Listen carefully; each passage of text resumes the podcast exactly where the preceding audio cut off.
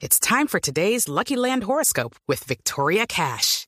Life's gotten mundane, so shake up the daily routine and be adventurous with a trip to Lucky Land. You know what they say. Your chance to win starts with a spin. So go to LuckyLandSlots.com to play over 100 social casino-style games for free for your chance to redeem some serious prizes. Get lucky today at LuckyLandSlots.com. Available to players in the U.S., excluding Washington and Michigan. No purchase necessary. VGW Group. Void where prohibited by law. 18 plus. Terms and conditions apply. Conectando al mundo y a todo un país. Oscar Montes, Ana Cristina Restrepo, Hugo Mario Palomar, Diana Mejía, Gonzalo Lázari, Valeria Santos, Rodrigo Pombo y Camila Zuluaga lo acompañan desde este momento en Mañanas Blue. Cuando Colombia está al aire. 10 de la mañana, 34 minutos. Continuamos en Mañanas Blue. Gracias a ustedes por seguir conectados con nosotros. Ya saben que arrancamos a las 5 de la mañana. Vamos hasta la 1 de la tarde con mucha información, debates y noticias. Hoy es viernes. El día no está tan soleado en Bogotá, por lo menos. Ya sabremos cómo está en el resto del país.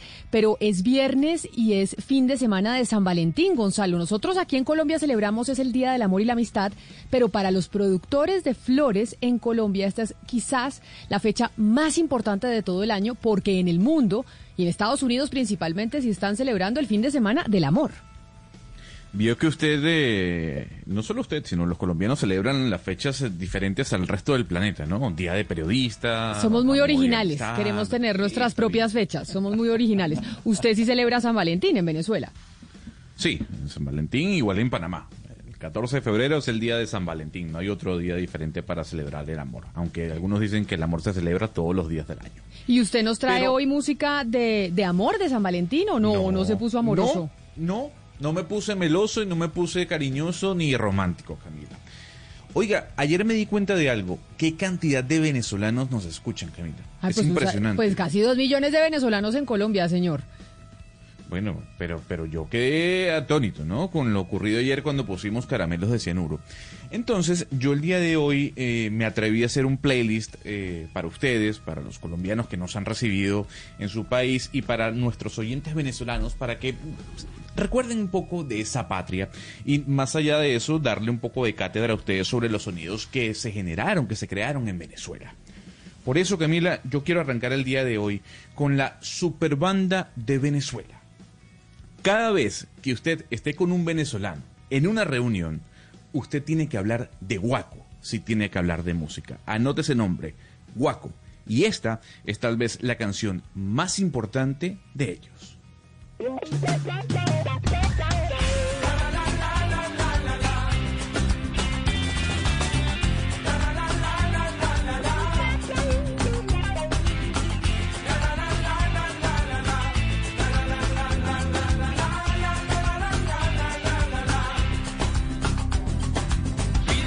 La luna y te la bajo. Pídeme un tesoro y te lo traigo. Pídeme que me sumerja en ti y que navegue en tu regazo y que te bese muy despacio. Pídeme que te deje mi vida. Pídeme que muera entre tus brazos. Pídeme que sea yo al respirarme muy profundo ya no me olvides ni un segundo. Y pues para que vea que me acabo de encontrar en la página número 2.1 del periódico El Tiempo, el siguiente artículo, Gonzalo. ¿Qué tanto sabe de comida venezolana? Tequeños, ayacas, arepas y más. El encuentro culinario entre Venezuela y Colombia para que vea que los estamos recibiendo incluso haciendo una fusión de culturas. Los tequeños son esos cositos de queso, ¿no? Son como unos eh, pancitos de queso fritos. Uno, no, son, son dedos de, de queso, val, valga decirlo así, ¿no? Aquí en Panamá adoptaron ese nombre, ¿no? Dedos de queso. Pueden ser fritos, pueden ser apanados, pueden ser al horno, como usted lo quiere, lo quiere utilizar, pero los clásicos pequeños eh, son pasapalos, sobre todo que son dados en fiestas, en bodas, en 15 años. Sin duda alguna, un venezolano eh, en una fiesta tiene que estar escuchando guaco, que lo estamos eh, escuchando al fondo, y también comiendo pequeños. Bueno, pues un saludo a los venezolanos. Tenemos reporte de los oyentes. Oscar Montes, ¿del clima en algún eh, lugar de Colombia? Así es, Camila, en Cali, Oscar Concha, un oyente y un seguidor nuestro, dice que en este momento Cali reporta eh, cielo parcialmente nublado y una temperatura de 27 grados. El cielo cuando está parcialmente nublado, eso significa exactamente que, que me- más o menos nube y... Parcialmente y nublado es que es que tiene Sí. nubes y espacios azulitos. Cuando no está nublado es cuando no hay ni una nube. Por ejemplo, en Bogotá está nublado en este instante. Bueno, en Camila. Cali en ese momento está parcialmente nublado. Por aquí Gracias está nubladito con menos 7 grados. Menos 7 grados y nublado. Qué frío, no la envidiamos, pero Barranquilla nos da envidia. ¿Cuánto está, cómo está el clima en Barranquilla, Oscar? Camila, Barranquilla en este momento también está reportando 27 grados y está un cielo eh, radiante, cielo de carnaval, pero carnaval virtual. ¿Cómo le parece? Carnaval Nos toca- virtual. Y así nos estamos Sí. acostumbrando, pero además San Valentín virtual, y eso me lleva a preguntarle, Gonzalo, hay una plataforma, hay una aplicación para conocer personas, para tener eh, citas amorosas o de amigos, que se llama Bumble. Digamos que la primera plataforma y aplicación para conocer personas se llamó Tinder, que fue la más conocida, la más popular a nivel internacional, pero Bumble es una nueva que principalmente empodera a las mujeres. Pero cuénteme qué es lo que está pasando económicamente con esa plataforma. Yo creo que antes de Tinder, eh, Camila, hay que hablar de Badu, ¿no? Badu sí fue la gran Ah, no, es que esa compañía sí yo no la conocí. ¿Esa también era Ah, para, sí. para hacer eh, citas amorosas? Sí, para conocer a personas y tener algún tipo de relación de amistad o de amor. Luego de Badu entró ya al mercado Tinder, Camila. Pero lo interesante con Bumble es que el día de ayer ya se adentró al mundo de las finanzas de manera oficial eh, dentro de Wall Street. Bumble lanzó su oferta. Camila, eh, en un principio sus acciones iban a costar 43 dólares. Lanzó a la venta 50 millones de acciones. No obstante, por lo que usted mencionaba, por la estructura de la aplicación, esa acción creció y al cierre de la jornada del día de ayer en Nueva York, la acción cotizaba a 76 dólares más o menos por cada una de las acciones, o sea, tuvo un crecimiento de 77%. Y es importante lo, lo que pasa con esta, con esta aplicación, con esta empresa, Camila. Y es que aquí lo que busca su CEO, que es la señora Whitney Heard, que además fue fundadora de Badu y fue fundadora de Tinder, es que las mujeres sean las que den el primer paso. O sea, la mujer es la primera que tiene que escribir a la hora de conectar. No, mire, con yo un hombre yo le o voy a explicar. Tinder, usted se hace match los dos, ¿no? Entonces usted da de cuenta, me ve en Tinder, entonces usted me puede hacer like y si yo le hago like empezamos a hablar, usted y yo. Y entonces empezamos a hablar y miramos a ver si nos vamos a tomar un café o comemos o no. Lo que pasa con Bumble es que para evitar el acoso de los hombres hacia las mujeres, que es tan común en este tipo de redes, usted me puede dar like, pero yo soy la primera, yo tengo que haberle dado like a usted para que podamos hablar. Es decir, si yo no estoy dispuesta a hablar con usted y dando el primer paso, no hay conversación. Entonces son las mujeres las que definen con quién hablan y con quién no, no los hombres. Esa es la diferencia entre Bumble y Tinder. Sí. Y bueno, tiene 12 millones de usuarios activos en este momento, Camila. Hay que decir, esta compañía no es nueva. Para las personas que nos están diciendo, esta compañía fue fundada en el, en el año 2014. Ya tiene dos años y medio en el mercado. Pero ayer fue su lanzamiento oficial y su presentación dentro de la bolsa de Nueva York. Y lo importante es que parte del crecimiento de las acciones en su primer día de cotización se da por lo que usted explica. Por esa, por esa idea en donde la mujer es la que se empodera a la hora de dar el primer paso. Pero mire, ahí yo, Valeria... Pero además es que Mire, le, le digo una cosa, yo leí la entrevista, una vez en un avión, leí una entrevista de la dueña de Bumble, de la que se inventó Bumble, Tinder, Badu, y hablaba de cómo iban a entrar al mercado indio, cómo iban a entrar a la India, y cómo incluso les tocaba cambiar comportamientos culturales porque las mujeres difícilmente, pues somos las primeras que damos el paso, somos las primeras que decimos, ay, te invito a salir, te invito a comer, que incluso mujeres trabajadoras, empoderadísimas, no machistas, no están dispuestas a, a, a ser ellas las que invitan a los hombres a salir. Exacto, Camila. Y es que, bueno, ahorita pues en la pandemia evidentemente es un súper momento para toda esta clase de aplicaciones porque pues uno ya no puede salir a un bar ni conocer a nadie. Es decir, si usted está soltero, la mayoría de las personas tienen que estar en una de estas aplicaciones para conocer a alguien. Lo bueno de Bumble es que es o muestra el ejemplo perfecto de que una compañía puede hacer plata por medio de una visión que tenga digamos, la inclusión y la igualdad dentro de su ADN. Es decir, hoy en día es negocio eh, eh, vender igualdad, vender equidad, vender eh, relaciones con respeto. Hoy en día es negocio vender temas medioambientales. Hoy en día es negocio eh, estar a la vanguardia del mundo porque el mundo está cambiando y las empresas tienen que girar hacia allá también para hacer plata. Y eso es una muy buena noticia. Pero yo le hago una pregunta a usted y a Ana Cristina. Ustedes que son mujeres feministas, ¿ustedes son de las que están dispuestas a dar el primer paso de ser ustedes, usted Valeria la que invita, la que dice, bueno, yo a mí me gustó Sí, este, este sí. señor y lo voy a invitar? Pues ya estoy fuera del mercado hace bastanticos años, pero si en caso tal de que uno pues llegara a separarse, etcétera, yo creo que sí, evidentemente hoy en día uno porque va a perder el tiempo, ya, ya uno le dice, este señor me gusta, voy yo a dar el primer paso, a invitarlo, qué pereza uno ya, ya uno quedarse esperando a que le den el primer paso, uno creo que ya eso ya es anticuado y así es creo que hay que criar a nuestras hijas y a nuestros hijos. Uy, no si a usted le interesa a alguien, de su primer paso, no pasa nada. Ana Cristina, ¿usted es de las que estaría dispuesta a dar el primer paso, a ser usted la que invita? Yo sí, Camila, y antes de que estuviera de moda, sí, a mí sí. Siempre pues me, me ha parecido que es como muy, eh, pues como muy normal, no sé. Siempre me ha parecido normal que sea él o ella. Y esta plataforma que están hablando, Camila, me interesa mucho saber quiénes son el tipo de hombres más que las mujeres, porque claro, uno dice, eh, las mujeres pues todas quisiéramos entrar en una plataforma así, donde la, se le diera la prioridad a la mujer, pero me interesa saber qué tipo de hombres buscarían ese tipo de plataforma donde se sabe que la prioridad va a ser a las mujeres. Porque es un Ah, perfil lleno- muy interesante. No, de Ese todo. un- Yo tengo una cantidad de amigos, Gonzalo. Eso es, los que estaban en. Tinder se fueron a Bumble. Son, mejor dicho, una, no es un perfil específico. Son muchos hombres los que están ahí. Bastante Sí, por eso, pero Photoshop, ¿no? Bastante Photoshop ahí.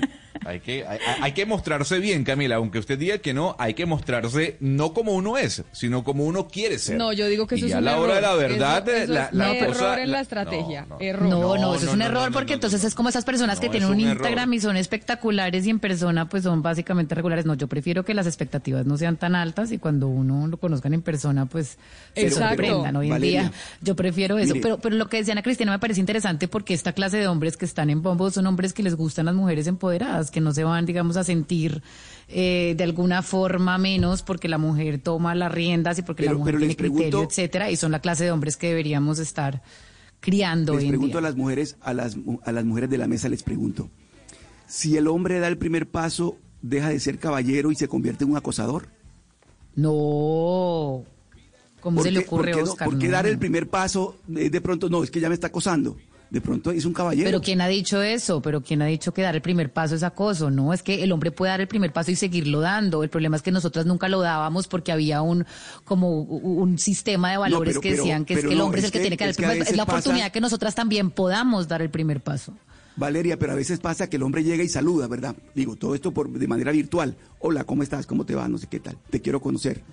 Eso puede ser una galantería, pero de pronto también Sí, puede ser un acoso. sí, es una No, es que galantería. me está acosando.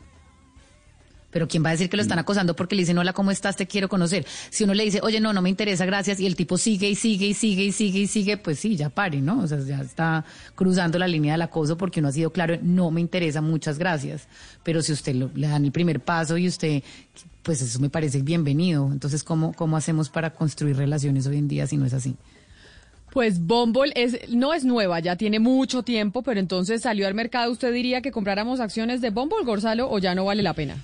No, yo, yo no me le mido tanto, no porque no crea en la aplicación, porque me parece sumamente interesante, pero no, no la veo tan, tan llamativa para invertir. Bitcoins, Camila. Bitcoins, hacia allá vamos. Ya el día de hoy, la ciudad de Miami anunció que se va a meter de lleno con el tema de los Bitcoins. Mastercard también anunció el día de ayer que este año le va a dar un- un revoltón a sus políticas en cuanto a la criptomoneda para hacerla mucho más accesible y para darle la posibilidad a las personas que a través de Mastercard puedan comprar criptomonedas. Criptomonedas, bueno, tenemos que comprar usted y yo la nuestra, que no nos hemos metido a comprarla, pues un pedacito, una milésima de, de criptomoneda, que es lo que podemos comprar. Pero ¿sabe qué pasa hoy también, Gonzalo? Hace un año, exactamente, porque hace un año cuando estábamos eh, celebrando, o estaban los chinos celebrando su año nuevo, estaba viajando el coronavirus entre las diferentes provincias de la China. ¿Usted sabe que hoy los chinos están celebrando su año nuevo, que hoy empieza el año nuevo chino?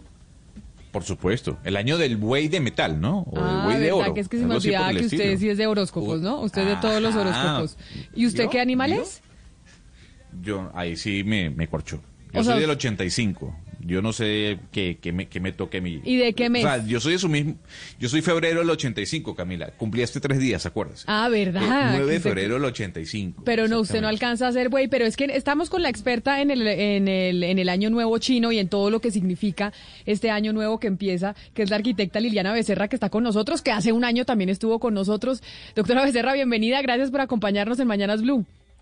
Hola Camila, hola a todos, pues muchas gracias por esta nueva invitación. Pues eso quiere decir que están open mind a toda esta información que pareciera exótica, pero que ya nos aterrizó aquí en, el occidente, ya es como parte de la familia. Eh, que parece exótica, sí, pero es lo que pasa es que los chinos, y por eso nos acordamos del coronavirus y la pandemia, hace un año exactamente, Liliana, pues estaba el coronavirus viajando entre todos los chinos que estaban yéndose a sus casas, a visitar a sus familiares, porque es la fecha más importante de los chinos durante todo el año, la celebración de este año nuevo. Total, y además que es el movimiento de gente más grande que se da en una temporada en el mundo, pues porque para ellos las tradiciones son súper importantes y bueno, ellos todos viajan a las casas de sus familiares para celebrar porque realmente es un acontecimiento cósmico, digámoslo así. Lo tienen, mejor dicho, en la sangre, es importantísimo para ellos celebrar. De hecho, hoy mucha gente está celebrando de forma especial. Pero Liliana, decía mi compañero Gonzalo Lázari que empieza el año chino del buey de metal. ¿Eso qué significa? Los chinos cuando dicen, bueno, este es el año del buey de metal, el año pasado no sé qué animal era, pero ¿qué significa que cada año tenga un animal? No, pues Camila, ¿qué sucede? Pues que esto se mueve en un, digamos que la estructura de este calendario son 12 animales y cada animal trae su energía, trae su, tendencia, trae su forma de mover el año y pues efectivamente la rata el año pasado nos, nos puso a mover a todos. Fue un movimiento muy interesante y yo creo que los chinos la tenían clara. Eh, la rata el año pasado, en el 2020, abrió un nuevo periodo de, de 60 años. O sea, es como decir, empezamos como una nueva era chiquita y resulta que la, la rata va arrasando con todo y a ella no le interesa, ella no quiere voltear y mirar qué pasó, sino que ella sigue su camino porque es fresca y no se engancha y va caminando y va dejando pues lo que tiene que dejar. Y hay una frase muy chévere en todas estas filosofías y, y- y con relación al calendario chino y es que dice que lo que la rata comienza, el buey lo termina. Entonces este año a trabajar. Esto, si no trabajamos, el desorden nos va a seguir invadiendo, así que año para trabajar. Es un año chévere, a mí me parece que el buey viene como a ordenarlo todo.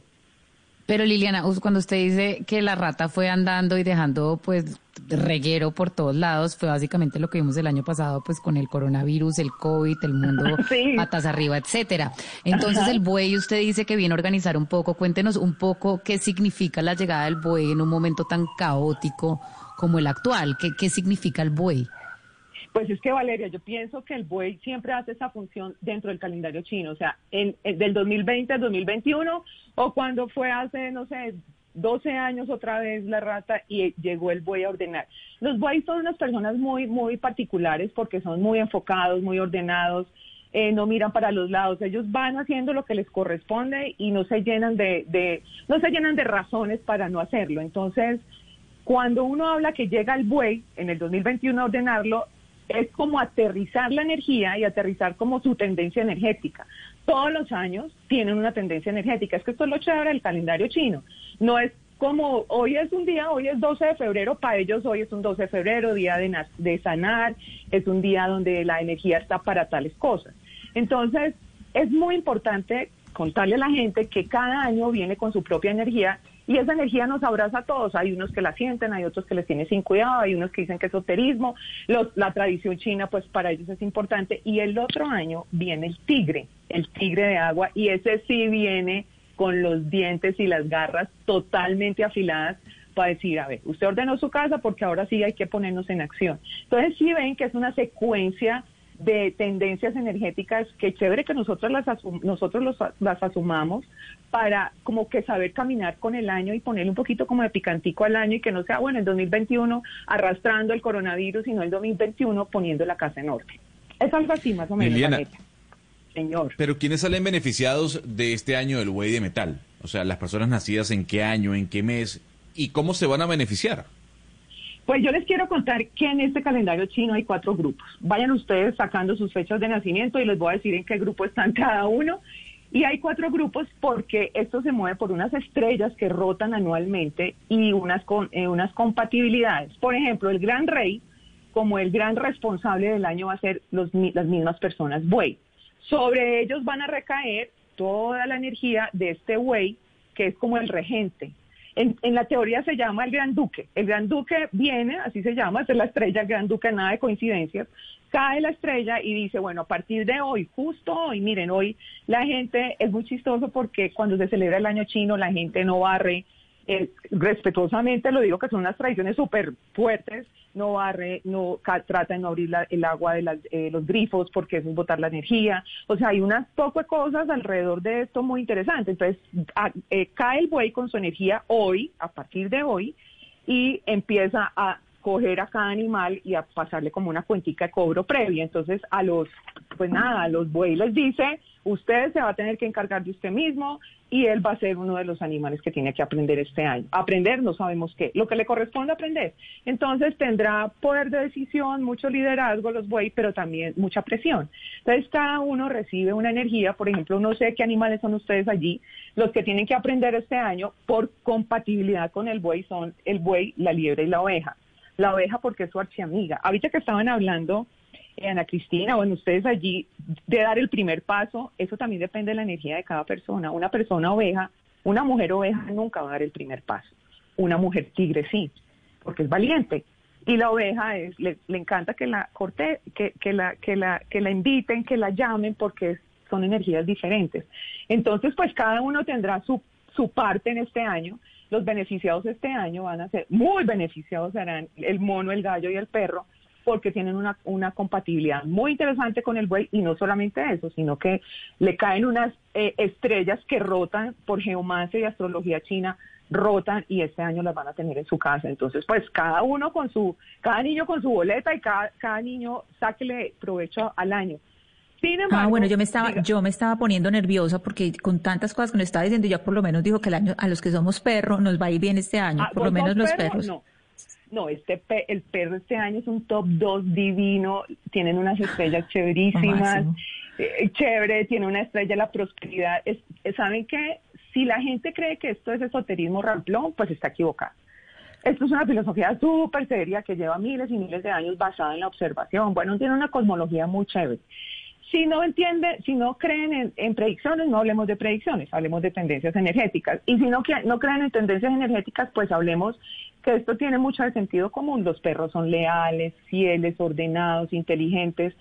Y digamos que así se mueve el calendario. Entonces, si uno puede conocer a la gente y bueno, este año el perro top 2, porque va a tener unas estrellas divinas, una estrella que se llama la estrella como de, de, de, los, de la gente que le puede ayudar. Y chévere que la gente se entere de eso porque necesitamos creer este año. Venimos muy golpeados del año pasado. La rata es así, la rata llega, deja todo listo, organiza y lo, el que se acomodó bien y el que no, pues llevó el bulto y chao. Pero, pero hay algo muy preocupante pero es muy preocupante porque al principio de la entrevista usted nos dijo que abre una nueva era de 60 años, o sea, 60 años, o sea, va a estar 60 años haciendo como lo que hizo el año pasado. Esto es como una predeterminación en la que en la que todos podemos participar para para o, lo que hagamos es, es muy poco eh, relevante, porque es que hablar de 60 años de una era es como si estuviéramos predeterminados a que esos lo que lo que va a pasar es lo que nos a lo que todos nos tenemos que llevar o dejar arrastrar.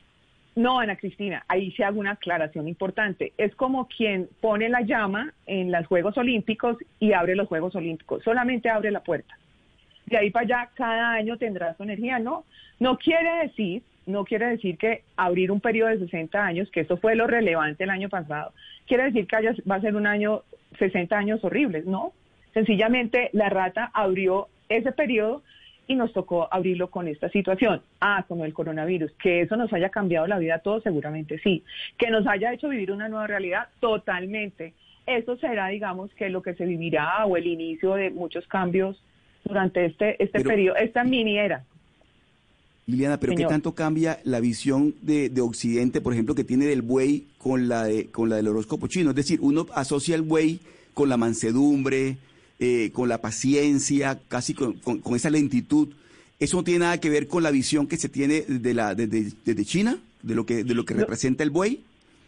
Pues claro que sí, es que sabes que pienso que uno no tiene que ir a la NASA para entender el calendario chino. Bueno, eso, eso es como un sudoku, eso es como un Tetris, uno tiene que mover, eso tiene 50 mil variables y si ustedes se meten a Internet se vuelven locos. Eh, un poco es la idea, cada, cada vez el occidente va como tomando información y la quiere, se va acomodando, lo que pasa es que hay mucha información y hay que occidentalizarla. Sí, sabes que una forma muy fácil de entender el calendario chino es hacerlo con sentido común. Les quiero contar que si usted tiene, usted tiene en la mesa de trabajo una jefe güey, pues no son tan mansos, ¿no? Lo que pasa es que son rigurosos. Son rigurosos, tienen orden, eh, no se adornan, son, digamos que son muy buenos trabajadores. Entonces, si ustedes van en la calle, bueno, supongamos que nos vamos para un potrero, pues, a donde están todos los animales, y yo veo una, un gallo, que no sé aquí en la mesa de trabajo quién es gallo, los gallos son pinchadísimos, ellos se creen de mejor familia que el resto de los animales. Entonces vos ves un gallo despelucado, pero nunca pierde ni el estilo ni, la, ni, ni, ni su sofisticación. Así uno puede ir identificando a las personas. Si ven a una persona a caballo, son su emoción es la alegría, entonces siempre están como contentos, mostrándose contentos, invitando a la gente a hacer cosas. Sabes que sí es una forma por sentido común de entender los animales sin complicarse tanto pues con el cuento del horóscopo chino, sino como poniéndole un poquito de intuición. Y así cada animal, por ejemplo los monos. Entonces, la, la, frase, más difícil acomodar 100 monos con una foto que cualquier cosa. Los monos son móviles y les gusta estar en grupo, trabajar en. Pero Liliana, ¿qué le decimos a la gente que piensa que esto es pura carreta? Que dicen, oiga, el año pasado se había dicho que era el año de la rata de metal y que iba a ser súper bueno financieramente y mire lo que nos vino, el desastre, los países en el mundo con las mayores contracciones económicas de la desde hace muchísimo tiempo. ¿Qué le decimos a esa gente? Porque el año pasado dijeron, la rata de metal iba a ser buenísima financieramente y al final eso fue mentira. No, sabes que de pronto desde donde lo observé Camila, porque cuando estaban hablando de los bitcoins, eso tuvo que haber reforzado ciertas cosas. Tuvo que haber un movimiento de energía interesante a otros campos. ¿Qué pasa con la rata de metal y el buey de metal? Que el metal para los, para los chinos es sinónimo de dinero, de lo metálico, del intercambio de dinero. Este año siga con eso. Ah, ¿para dónde se fue el dinero? No sabemos, pero sí tuvo que haber un movimiento en dinero eh, que tal vez ya no es el dinero que se le paga a la gente por, eh, por un sueldo mensual, sino que tal vez es como la gente se está empoderando, está haciendo sus emprendimientos para moverse. Es que digamos que hay que ver el dinero desde muchas otras ópticas. Claro, no ve lo macroeconomía a nivel planetario, pero sí hubo mucho movimiento de dinero diferente. Y este año sigue igual. Lo que pasa es que el buey coge ese dinero y lo va a organizar. Es como una mamá ordenada que dice, usted, mi hijito, coge esto para, para la lonchera, coja esto para pagar los servicios. La rata no, la rata iba dejando su desorden y ¿saben qué? Ni siquiera es un desorden eh, malintencionado, sino que es su estilo. Las ratas husmean, van por la noche, van mirando qué van encontrando. Y, y esa es la energía. O sea, hay que verlo desde, desde diferentes ángulos si fue desastre en términos de dinero. Hay, también hay una cosa muy interesante, es que el metal según Confucio, es la virtud de la justicia. Entonces todo el mundo pide justicia, todo el mundo está pidiendo, hay que ser justos, miren, entonces la gente se le para en los edificios a gritar, ayúdenme, entonces la gente le tira cosas, porque es que al final esa es como la tendencia energética, a generar justicia porque el metal viene con eso porque esa es su, digamos que su misión energética. Y así cada información va juntando este calendario chino que no es esotérico, esto es de una complejidad y tiene miles de años y se basa en una filosofía, filosofía de observación. Entonces, seguramente la gente diga, no, pues tan chistosos los de, eh, los de Blue hablando del calendario chino. Perdónenme, esto es cultura general. Y los chinos, como está viéndose la cosa, ustedes vieron que los chinos después de la pandemia se quedaron en silencio, nunca más volvieron a hablar, pues deben estar allá, quién sabe, ideando que tantas cosas, porque ellos no se iban a quedar en que, era, en que era rata de metal, a lo mejor para ellos esa era una oportunidad de hacer cosas importantes para años venideros, o lo que decía Ana Cristina, este mini era de 60 años. Eh, va más allá, es una cosmología muy importante, es una visión más general, es una, una visión de tendencia energética y todo se mueve por tendencia energética. O sea, todo, Liliana, fulanito, señora. Me están pidiendo aquí que yo sé que ya dijeron que no predicciones, que no sé qué, los oyentes dicen que pura carreta, pero igual quieren saber que cómo les va a ir a cada animal. Ya aquí me están diciendo los oyentes que nos escriben al 301-764-4108 que cómo le va a ir a cada animal. Los de la mesa todos saben cuál es su animal, ¿vale? ¿Y usted sabe cuál es su animal? Sí, yo soy rata. Ah, usted es la rata de- del año yo acabo de pasado. crear el desastre. Pero vení, Valeria, ¿y cómo fue tu año? Pe- Pero una, una, una, un paréntesis. A la gente hay que contextualizarla para que eh, efectivamente sepa que no es carreta. O sea, todos los chinos se mueven con esto y ellos son po- potencia. Entonces, sigamos. Valeria, perfectamente sí puede invitar a salir a alguien, porque es que las ratas son audaces y totalmente sagaces.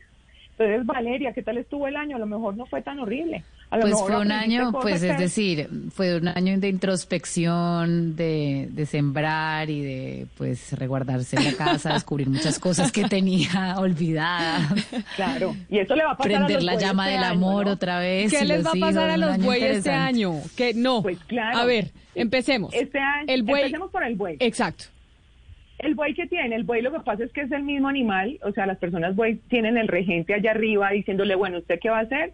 Pues tendrá más poder de, de decisión, pero también tendrá más presión, porque es como si su energía estuviera exacerbada, ¿sí me entienden? O sea, la energía está allá arriba, cayéndome energía buey, y yo soy buey, hijo de madre, se me va, me va a volver más rigurosa, me voy a volver más exigente, me voy a volver más trabajadora, voy a hacer más las cosas con más método, pero eso como, como vivimos en un mundo polar y dual, pues eso va a llevar a los bueyes a decir, ¿y de esto qué me sirve? Me voy a quedar con esto y el resto lo dejo pasar. Es muy chévere los años que uno tiene el mismo animal, son años, se da cada 12 años. Quien sea tigre, el próximo año es su año. Es como un año de transformación, ¿saben? Como un salto cuántico, eso me parece chévere. Y- Chévere, o sea, yo pienso que está chévere. Y para los perros ya dijeron que Ana Cristina, que es perro, que le va a ir divinamente. Sí, qué chévere, top 2 los perros. Bueno, sigamos en orden. Para los tigres, los tigres súper chéveres hacen parte de un triángulo eh, de este año que son los triunfadores y tienen una estrella divina que es la estrella del amor. De pronto muchos tigres se caen. Hablemos de amor. Miren, a la gente les encanta que les hable de amor, de salud y de dinero.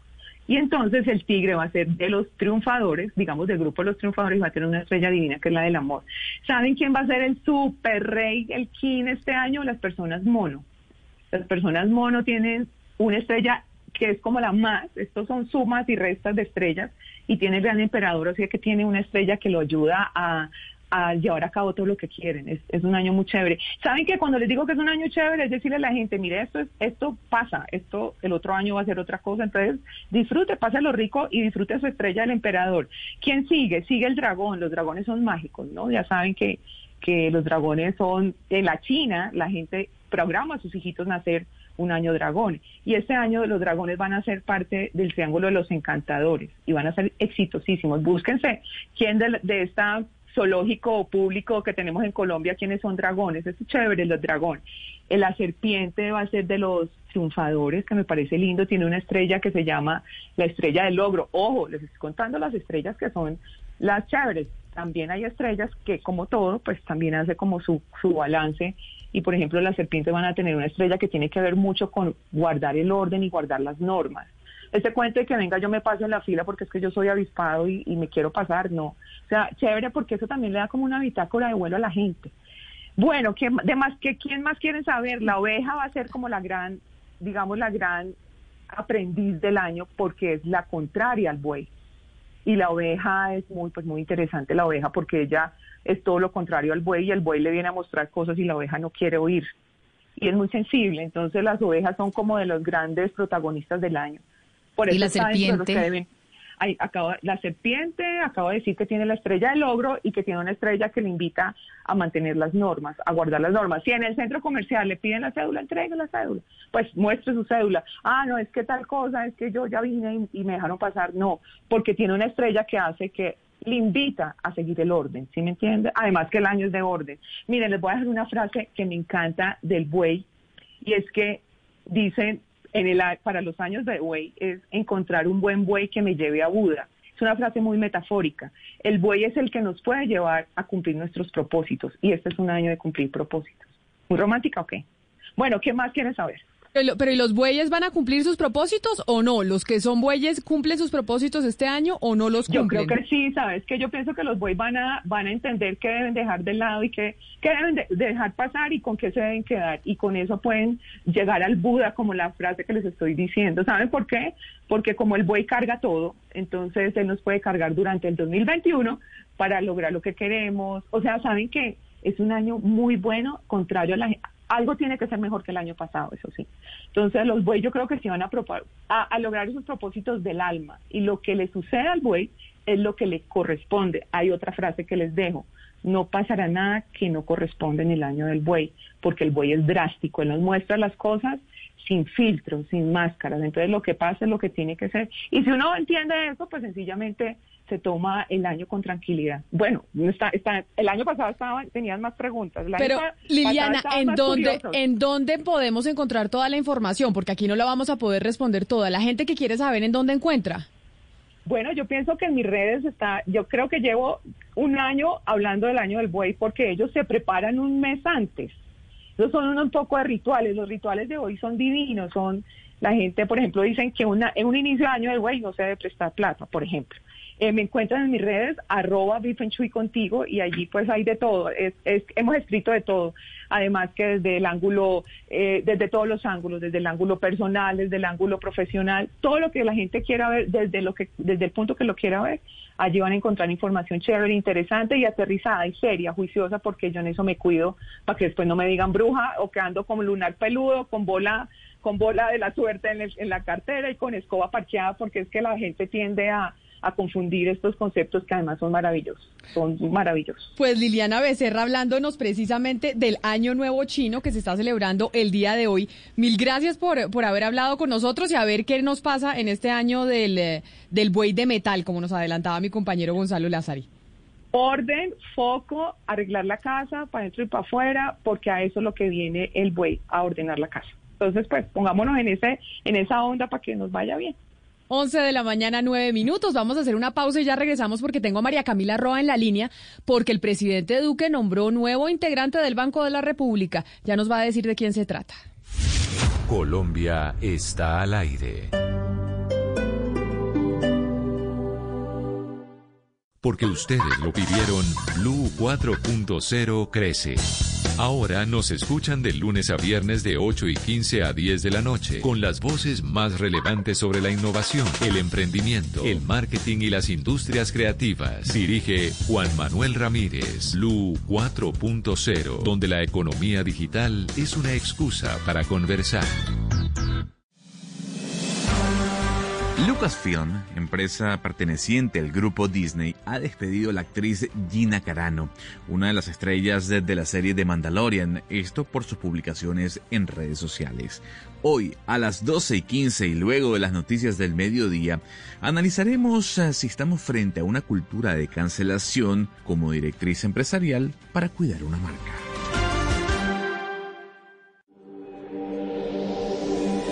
El que no quiso cuando pudo, no podrá cuando quiera.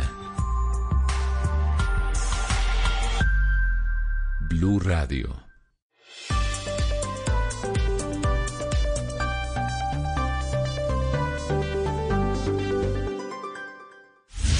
Colombia está al aire. Camila, hoy de viernes con este playlist dedicado a los venezolanos, a mis compatriotas eh, que tanto eh, quieren a Colombia y que nos escuchan a diario como nos lo reportan a través de los distintos medios eh, de comunicación, ya sea el WhatsApp, ya sea el Twitter. Esta canción es una de, las de las más bellas que tiene el reggae venezolano, es una canción que se dedica mucho, sobre todo en temas de despecho, Camilo. Eh, es una banda llamada Quinchango, su vocalista falleció hace un año a causa de un cáncer. Y párele bolas a la letra, Camila. Esto se llama Sin ti.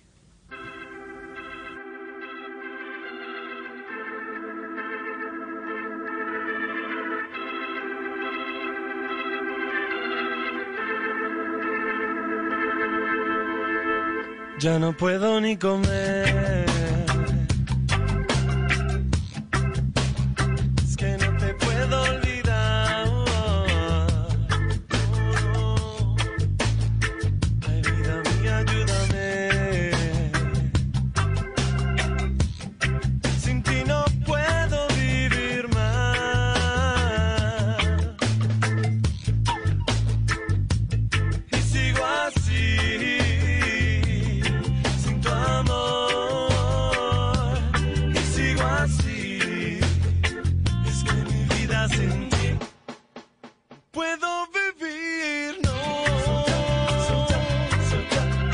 Nos trajo todas sus bandas venezolanas con las que creció y bueno, porque tenemos muchos oyentes venezolanos y acá les estamos dando la bienvenida a 11 de la mañana, 13 minutos. María Camila Roa, el presidente Duque anunció nuevo codirector del Banco de la República con los dos anteriores que había nombrado. Hubo tremendo revuelo.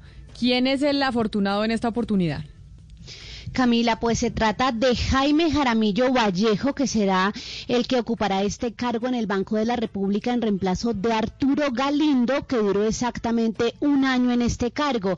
El presidente resaltó al hacer el anuncio en su cuenta de Twitter que Jaramillo tiene más de 40 años de trayectoria en asuntos económicos, en instituciones como el Fondo Monetario Internacional, el Banco Mundial, el Banco Asiático de Desarrollo y el Departamento Nacional de Planeación.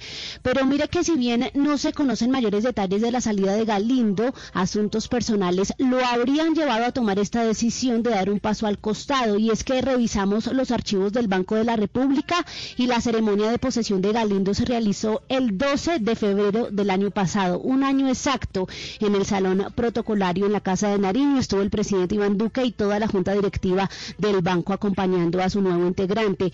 Y de esta manera, Camila, entonces Galindo completa tan solo uno de los cuatro años para los cuales es nombrado un codirector y hay que resaltar que en este cargo el nombrado puede durar hasta 12 años, pero la mayoría dura mínimo cuatro, entonces duró muy poco realmente en ese cargo. Se le criticó mucho al presidente Duque los dos nombramientos anteriores porque no eran doctorados en economía por la falta de experiencia. Digamos que aquí Valeria se fue para, pues hizo todo lo contrario, porque el doctor Jaramillo sí es PhD en economía de la Universidad de Boston. Sí, exacto, Camila. Se fue yo creo que por, por, el, por, por un perfil muy técnico y pues digamos que un perfil que sigue eh, o que responde a los perfiles antiguos del Banco de la República. Es un PhD en economía, 40 años de trayectoria en el FMI, en el Banco Mundial, eh, digamos que muchísima experiencia en temas de mercados monetarios y de capital, en crisis financieras, etcétera. Entonces, creo que en este caso el presidente pues dijo voy a irme por un perfil mucho más seguro que por los que se fue la hace dos semanas, que eran perfiles muy jóvenes, sin experiencia en temas de macroeconomía, como pues como lo vimos sobre todo con la hija eh, pues eh, de, pues de lo que veníamos diciendo de la hija de la ministra Alicia Arango, la exministra Alicia Arango. Pero mire, Camila, lo raro es que Arturo, pues del señor Galindo haya renunciado un año. Esto es muy atípico porque normalmente, pues estas personas que son nombradas en este puesto tan importante, pues por lo menos, por lo menos cumplen cuatro años. Entonces sí es muy extraño que un eh, codirector del Banco de la República renuncie nada más después de un año de haber sido nombrado. Razones personales tendrá que tener, pero pues sí es atípico y sí se ve como una falta de compromiso con uno de los cargos más importantes del país. Eh, sobre todo con el Banco de la República, pero María Camila, sabemos ¿Por qué razón, cuáles serían las razones personales del doctor Galindo para renunciar, para renunciar a la, a la Junta del Banco de la República? Porque cualquier economista se sueña con llegar precisamente a ser codirector del banco. Camila, pues preguntamos las razones y esa fue eh, la respuesta, que fueron totalmente asuntos personales por los cuales se apartó del cargo. No conocemos puntualmente pues esas razones, pero sí lo que nos dicen desde Casa de Nariño al enviar el perfil de Jaime Jaramillo Vallejo es lo que Valeria estaba comentando. Lo primero, el primer punto en eh, el perfil que mandan es que es PhD en Economía de la Universidad de Boston y también resaltan que también se desempeñó como jefe de evaluaciones de París y economista principal en el Banco Mundial y que el presidente optó este, en este caso por un perfil con más experticia y que le diera más peso a ese cargo de codirección que, como usted mencionaba, fue criticado eh, en es que por eso, mire que Juan Camilo Restrepo, exministro, también conservador, escribe hace nueve minutos en su cuenta de Twitter, muy buen nombramiento el del doctor Jaime Jaramillo Vallejo como nuevo codirector del Banco de la República. Se borra la mala impresión que había dejado la, anterior tanda de nombramientos, que evidentemente lo criticaron al presidente y dijeron, este señor está nombrando una gente en un en una entidad tan importante para el país. O sea que está tratando de enmendar las críticas de los nombramientos anteriores con alguien un poco más mayor. Exactamente, y lo que se espera ahora con el doctor Jaramillo Vallejo en este cargo es pues que en el sector económico haya más calma en ese sentido porque los nombramientos del presidente puntualmente en el Banco de la República han generado mucha polémica por tratarse de personas cercanas o cercanas a sus allegados en materia de gobierno. Gracias, María Camila. Tenemos, mejor dicho, ha cambiado Valeria el Banco de la República, su junta, radicalmente este año. Es que ¿cuántos cambios hemos tenido? Tres. Pues mire, Camila, el Banco de la República queda con Carolina Soto, Roberto Steiner, eh, el nuevo que es Jaime Jaramillo, Leonardo Villar, que es el gerente, Mauricio Villamizar y Viviana Tawada, que fueron los nombrados hace la semana pasada, y pues el ministro de Hacienda Carrasquilla. Es decir, pues en este momento hay una junta directiva del Banco de la República completamente afín y puesta por el presidente de la República, un tema que es muy criticado y ha sido muy criticado porque se supone pues que desde la Constitución del 91 el Banco de la República quedó como un ente independiente del gobierno nacional. Sin embargo, como lo hemos venido comentando desde la elección eh, de, desde la reelección del presidente Álvaro Uribe y la reelección del presidente Juan Manuel Santos, pues esta independencia quedó completamente desvirtuada. Pero acá vemos como un presidente en cuatro años pues tiene una junta y pudo nombrar una junta completamente pues a su antojo y pues algunos cargos respetados como el señor Steiner y como pues el señor Jaime Jaramillo y otros un poco más cuestionados por el señor Mauricio Villamizar por ser tan joven, sobre todo, y pues por la señora Viviana Taguada, pues por ser la hija de la exministra y pues porque no tiene mucha experiencia en temas de macroeconomía.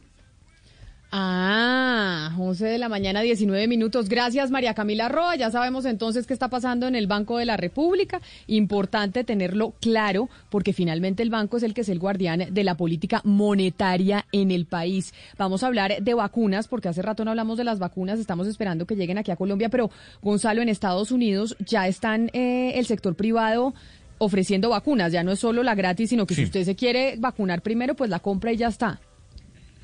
Más que comprar la Camila, lo que ha hecho CBS y Walgreens, eh, para los oyentes, digamos que CBS y Walgreens es una especie de farmatodo. Eh, están mm, administrando la vacuna, han recibido dosis de vacuna y uno puede eh, administrarse la vacuna en locales de Walgreens y de CVS en más de 17 estados en los Estados Unidos. Por ejemplo, Walmart en Florida ya también está vacunando. ¿Qué tiene que hacer la gente? En este caso, por los momentos, los mayores de 65 años, ingresar en la página web de Walmart y agendar una cita. Y lo mismo pasa en CVS y en Walgreens, Camila. Lo que están haciendo y lo que quiere hacer eh, el sector privado, aunado con los gobiernos locales y el gobierno de Joe Biden, es intensificar eh, la vacunación para que sea mucho más rápido el proceso. Al principio la vacunación en los Estados Unidos iba lento, Camila, pero ya el, hace dos días se registraron más de dos millones de vacunados en tan solo 24 horas. Y Estados Unidos está creciendo en, en cuanto al número de personas que, han sido administradas por esta primera dosis, ya sea de Pfizer o de Moderna. Hay más de 44 millones de personas ya vacunadas en los Estados Unidos. Y pues sí, lo que quiere la empresa privada es darle la posibilidad de que una persona no tenga que ir a un hospital o una clínica, sino que pueda ir a un CVS, a un Walgreens o un Walmart. Y muy importante lo que dijo el presidente Biden ayer, que después de abril absolutamente todos los estadounidenses ya pueden pedir la vacuna. Es decir, ya después de abril ya no va a estar segregado o separado por el primer orden de las personas arriba de los 80, de los 60, comorbilidades, etcétera, sino ahora cualquier persona después de abril en Estados Unidos puede pedir la vacuna y el señor Biden dijo que a finales del verano se espera que ya eh, los 300 millones de estadounidenses estén vacunados. Pues precisamente como a nosotros pues no nos ha llegado la vacuna, pero se supone que en este mes, en febrero, el 20, se pone la primera vacuna en Colombia. Vámonos con nuestra sección de preguntas, de las preguntas y las dudas que tienen los oyentes sobre la vacuna en Colombia. En Mañanas Blue aclaramos sus dudas sobre las vacunas. Y en la primera consulta que tenemos hoy, que nos la hace Miriam, nos pregunta por qué dicen que la segunda dosis afecta el ARN y el ADN. Esta pregunta la responde el doctor Eric Delgado, que es máster en infecciones epidemiología del Hospital Militar. La vacuna eh, desarrollada por Pfizer y BioNTech eh, basa su mecanismo eh, molecular a través de la estimulación del RNA mensajero para la producción de la proteína S. Con base en esta, lo que se busca es que el sistema inmune desarrolle anticuerpos frente a esta proteína S. Su eficacia es del 95% en los estudios realizados. El desarrollo de esta vacuna eh, ha demostrado que no afecta en ningún momento la expresión del RNA mensajero o mucho menos del ADN en nuestras células. Y la siguiente pregunta nos la hace Pablo desde Bogotá, que también nos escribe a nuestra línea de WhatsApp y nos dice, ¿qué hago yo que tengo diabetes, hipertensión, linfoma no Hodgkin, sobrepeso y principios de falla renal? Me dio COVID y no sé cómo me salvé. Estuve 13 días en la clínica La Colina. ¿Me vacuno o no me vacuno? Esta pregunta se le hicimos también al doctor Delgado. De acuerdo a la evidencia científica actual, eh, con la administración de la vacuna Pfizer BioNTech, eh, se ha determinado específicamente que eh, no se debe de administrar en ninguna persona que tenga antecedentes de alergia a, sus componentes. Igualmente, no se debe utilizar en pacientes que presenten inmunosupresión severa o que su estado de inmunosupresión no esté controlada. Eh, igualmente, a personas que hayan tenido COVID y que aún no se considere estén recuperados. Eh, no se va a administrar tampoco en personas que hayan tenido antecedentes de transfusiones, de aplicación de hemoderivados o plasma eh, o anticuerpos en los últimos tres meses. Obviamente las personas que tengan cuadros de fiebre en el momento eh, de la administración tampoco se les va a administrar y personas que hayan recibido vacuna de, para la influenza en los últimos 14 días no se ha considerado su administración. Es importante tener en cuenta que las personas con antecedentes de discrasias sanguíneas severas o, antecedentes en el sistema de coagulación también eh, van a estar contraindicadas su administración. Y obviamente no se puede administrar conjuntamente con otra vacuna. Gracias, doctor Delgado. Mejor dicho, ahí le respondió a Pablo que tiene de todo, Oscar, que no sabemos, como él mismo dice, cómo se salvó del COVID, porque tiene todas las comorbilidades impresionante, Camila, porque de verdad, o sea, sobrevivió al COVID en esas condiciones. Es, eh, me llama la atención la situación que él vivió y ahora la respuesta de la doctora que me parece que lo tranquiliza un poco que lo tranquiliza. Yo, todos los doctores nos han tranquilizado con el tema de la vacuna. Yo creo que todos los oyentes que han preguntado sobre tienen enfermedades, ninguna enfermedad que hayan tenido es contraindicación para ponerse la vacuna. De lo que hemos oído de las consultas que hacen los oyentes a través de nuestra línea de WhatsApp, que es el 301-764-4108. Todos los días respondemos dos preguntas de ustedes de algunas dudas que tengan sobre la vacunación contra el coronavirus. Y de hecho, Ana Cristina, donde se dio la nueva cepa, la nueva cepa inglesa del coronavirus, ¿cómo van con la vacunación? Porque vemos que Chile va volando, Israel volando, nos cuenta Gonzalo y Valeria que Estados Unidos en abril ya todo el mundo va a poder empezarse a vacunar sin importar la segmentación. En el Reino Unido, ¿cómo van? Pues acuérdese, eh, Camila, que después de que apareció la nueva variable y además con el Brexit encima, cuando empezó el Brexit, todo el mundo empezó a apretar a Boris Johnson y además porque, porque ha, pues ha habido un confinamiento muy largo. Es que el confinamiento aquí ha sido eh, supremamente extenso. Entonces, al día de hoy, Ah, bueno, entonces, ¿qué hizo eh, Boris Johnson? Él dijo, antes del 15 de febrero voy a tener vacunadas a 15 millones de personas. Recordemos que el Reino Unido son 66 millones de habitantes. La promesa es para el 15, 15 millones. En este momento han vacunado al 20.2% de la población con una velocidad de 450.800 vacunas por día. Esto eh, quiere decir que ya pues prácticamente va a cumplir con la, con la promesa porque faltan tres días, van 13 millones 332 mil personas vacunadas, es decir, ya va a cumplir, ya, ya de aquí al lunes se puede haber cumplido con esa meta. Pero la noticia de hoy, Camila, es que el científico, pues el, que dio los, el modelo de datos, que antes de, declarar el primer confinamiento que hubo aquí en el Reino Unido, dice que este confinamiento es muy probable que sea ya el último. Él es el profesor Neil Ferguson, él es asesor del gobierno, él integra un grupo eh, que es el que se llama de amenazas de virus respiratorios nuevos y emergentes, y él dice que este confinamiento ha reducido impresionantemente el contagio y que lo que está pasando es que cada 17 días los contagios se reducen a la mitad.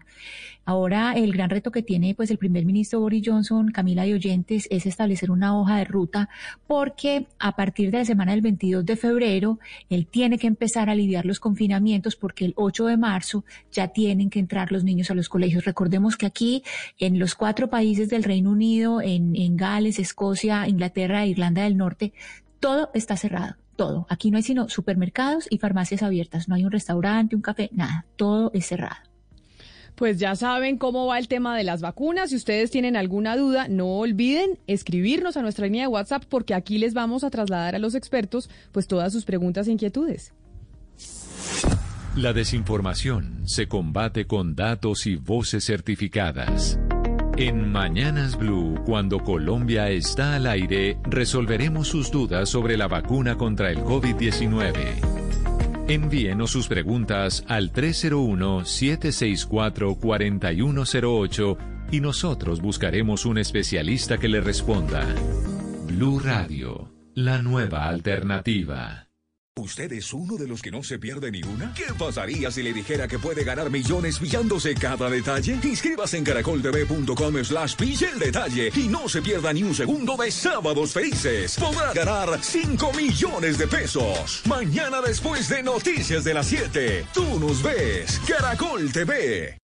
Vestida con hilos dorados y el color de sus espigas es el trigo de finos granos que brota de sus semillas. De las mejores cosechas podrás servir en tu mesa el pan más fresco y sabroso con harina de trigo Apolo. Alimento fortificado con calidad y rendimiento inigualable. Harina de trigo Apolo. Trabajamos pensando en usted. Colombia está al aire. Me delata la mirada. Hacerme el tonto para casi a mí no me importa nada. Prefiero vivir y perder que no haber vivido nada. Si te vas, quedaré en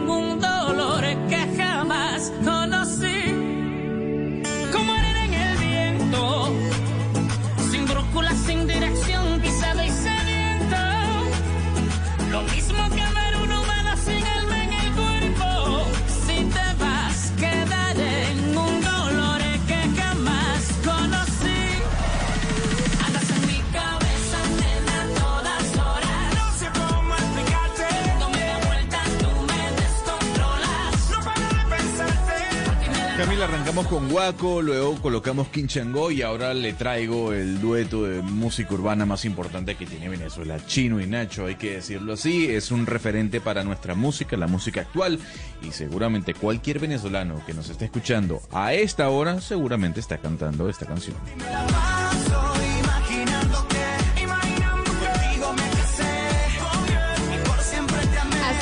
Fue el concierto de la frontera donde supuestamente íbamos a derribar el régimen de Nicolás Maduro, Valeria? ¿Se acuerda que tuvimos concierto en la frontera? Ya estuvimos presentes con la mesa de trabajo en, eh, en norte de Santander. ¿Esto fue hace qué? ¿Hace dos años o hace un año?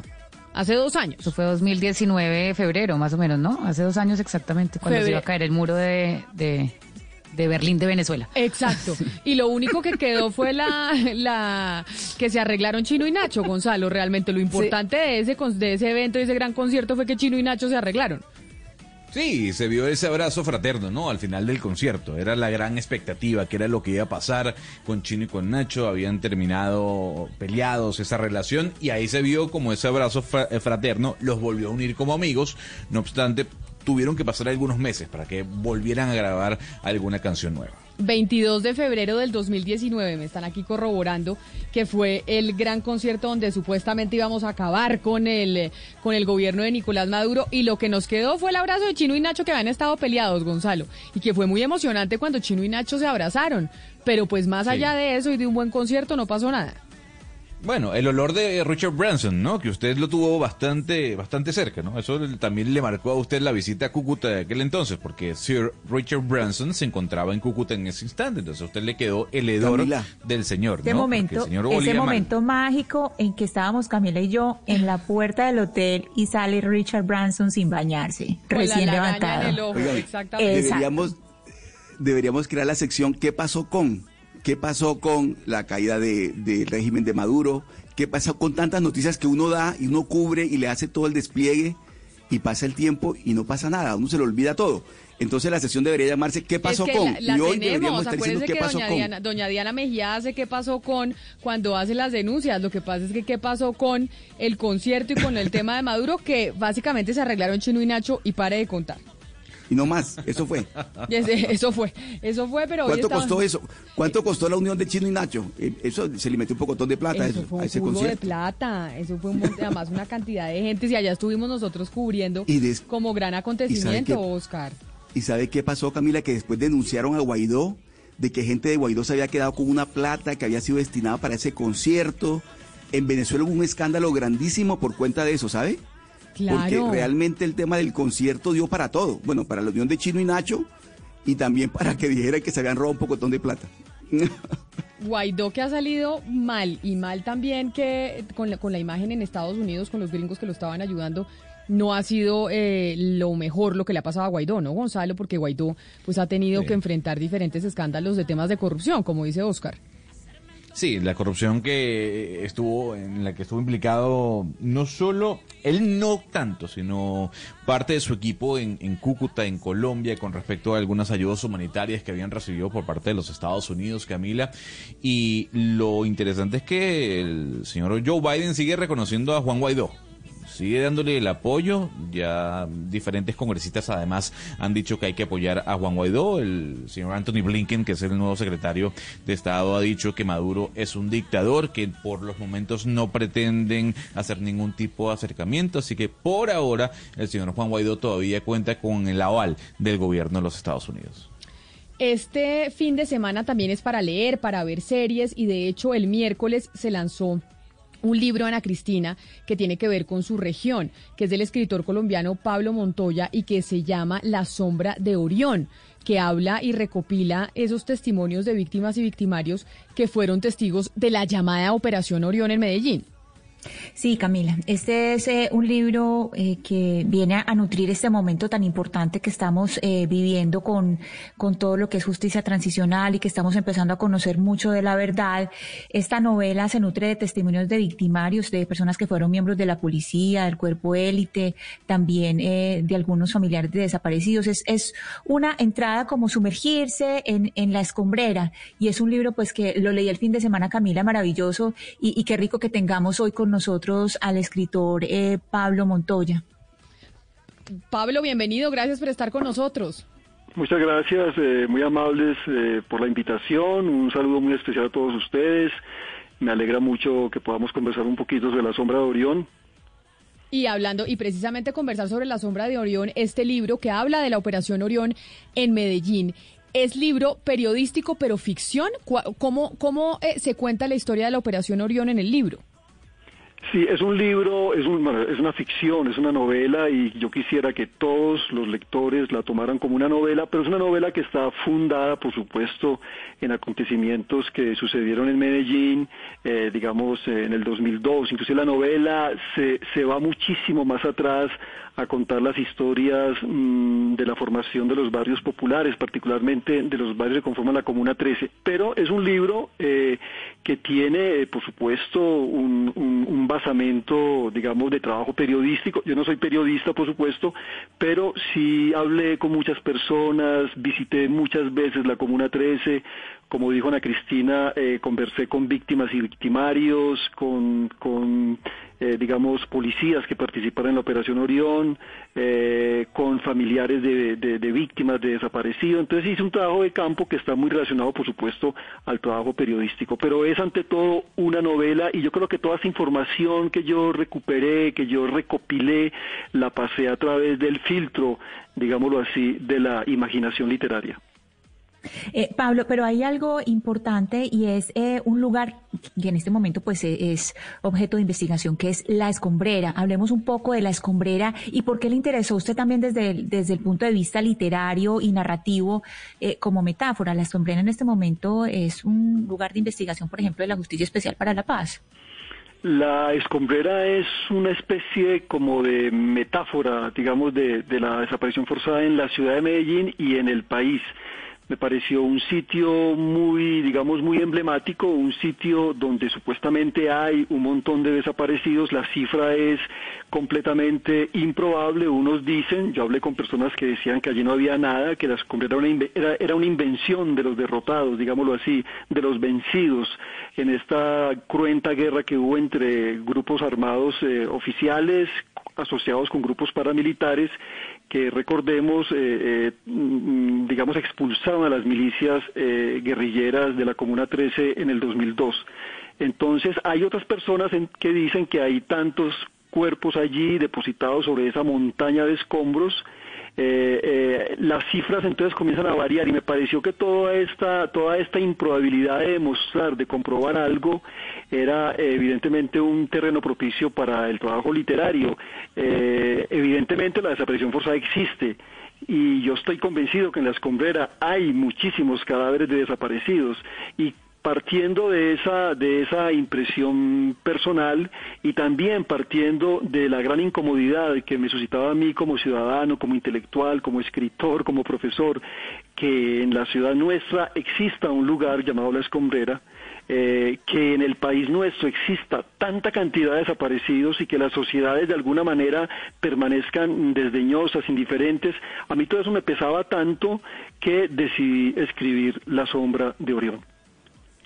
Pablo, cada vez estamos viendo más textos literarios, novelas, incluso, eh, pues digamos, programas de televisión, etcétera, que recogen un poco acontecimientos históricos recientes y los cuentan. Yo quiero preguntarle a usted cómo conciliar en un texto como el suyo, pues los hechos, las víctimas, la verdad, pues con la novela y la ficción y cómo no distorsionarla cuando todavía, pues las víctimas, muchas de ellas están esperando encontrar una verdad. Eh, mira, frente al asunto de la distorsión, eh, eh, ustedes recuerdan que hay un célebre caso en la literatura colombiana que es Cien años de soledad y la manera en que García Márquez abordó la masacre de las bananeras. Masacre que también suscitó un montón de cifras y que aún no sabemos en realidad cuántos muertos produjo la masacre de las bananeras. Pues García Márquez decidió simplemente poner allí en su novela que hubo tres mil o más muertos y además los montó en un tren y eh, hizo que ese tren tirara a esos muertos eh, eh, provocados por la represión militar de entonces cayeran al mar como si fueran bananos podridos, ¿no? Entonces yo creo que la distorsión en la literatura de alguna manera o la, o la hipérbole, la exageración, la transformación es fundamental y eso es lo que yo más o menos también eh, traté de hacer en La Escombrera. Yo hasta pongo un personaje allí que es un músico muy, muy particular que está rastreando los sonidos a través de un montón de aparatos que él tiene, está rastreando los sonidos de los desaparecidos en La Escombrera. O sea, eso es una, una, una ficcionalización, mm, sin duda alguna, eh, de esa situación tan terrible de la desaparición forzada. Y ese músico, ese músico está recogiendo una especie de, él, él construye una sonoteca y en su sonoteca él está metiendo los sonidos de los desaparecidos y él está convencido que en la escombrera están todos los desaparecidos de Colombia. Entonces yo creo que son terrenos mm, que favorecen este tipo de, situaciones. Ahora bien, hay que fundarse basarse en esos testimonios, en la lectura de tanto material que hay sobre la Operación Orión y sobre la escombrera, y eso fue lo que yo hice. A propósito de eso, le pregunto, eh, ¿qué tanta libertad se toma el escritor para, para, digamos, entre comillas, meterle muela a la realidad y distorsionarla? Porque de hecho, en el caso que usted citaba de 100 años de soledad de García Márquez, aún hoy hay quienes citan esa cifra como la cifra histórica, los 3.000 y más muertos de las bananeras. siendo que esa, esa cifra es producto de una exageración de García Márquez. Pero en el caso suyo, en el caso de la novela, ¿cómo, cómo se hace, por ejemplo, con un personaje como Pedro Cadavid? ese personaje que es el protagonista principal de la novela, ¿usted cómo lo construye? ¿A partir de qué tanta realidad y qué tanta ficción para que al, final el lector se encuentre con, una aproximación eh, literaria o real de lo que ocurrió? La novela toca, o sea, la, novela oscila en esos, en esos, en esos, eh, de esos ámbitos de lo real, de lo real, de lo real histórico y de esa, digamos, ficción o, imaginación de la realidad. En el caso de Pedro Cadavid, Pedro Cadavid es un personaje que yo ya he puesto en varios de mis libros, en varias de mis novelas, y, Pedro Cadavid es como un alter ego mío. Entonces yo a Pedro le doy muchas cosas que verdaderamente eh, sucedieron conmigo. Yo estuve mucho tiempo fuera del país, llegué a Medellín en el 2002, un poco antes de la Operación Orión, llegué a una ciudad en, eh, digamos, eh, sumergido en una guerra, en una guerra urbana sucia y complejísima. y todo eso yo se lo transmito a, o se lo regalo, se lo obsequio a Pedro, porque lo interesante es que el lector crea en toda esa ficcionalización, pero lo cree porque hay todo un contexto social, hay un contexto histórico que, eh, que el escritor le da a sus personajes. En el caso de Pedro Caday, Pedro Caday tiene una familia, una familia que apoya eh, en su mayor parte la política de seguridad democrática, que es la que va a favorecer, recordemos, o la que va a provocar la Operación Orión, y finalmente la que va a provocar ese corolario de la Operación Orión, que es la escombrera, o sea, la desaparición forzada. Entonces, eh, eh, yo trato como de, de, guiar al lector a través de las vivencias de Pedro Cadaví en su entorno social, que es el de Medellín, que, que, que, que existió en aquel, en aquel entonces. Pablo, hay una pregunta que se han hecho eh, otros escritores en, una época similar a la de Colombia, por ejemplo, en Irlanda del Norte, cuando se empezó a escribir sobre, sobre el conflicto, ya, ya pasado el conflicto o firmado los acuerdos de paz, y por ejemplo, David Keenan, que es un bestseller, él se empieza a preguntar, ¿estábamos listos? ¿Estamos listos eh, lo suficientemente lejos de los eventos del conflicto para empezar a convertirlos en ficción?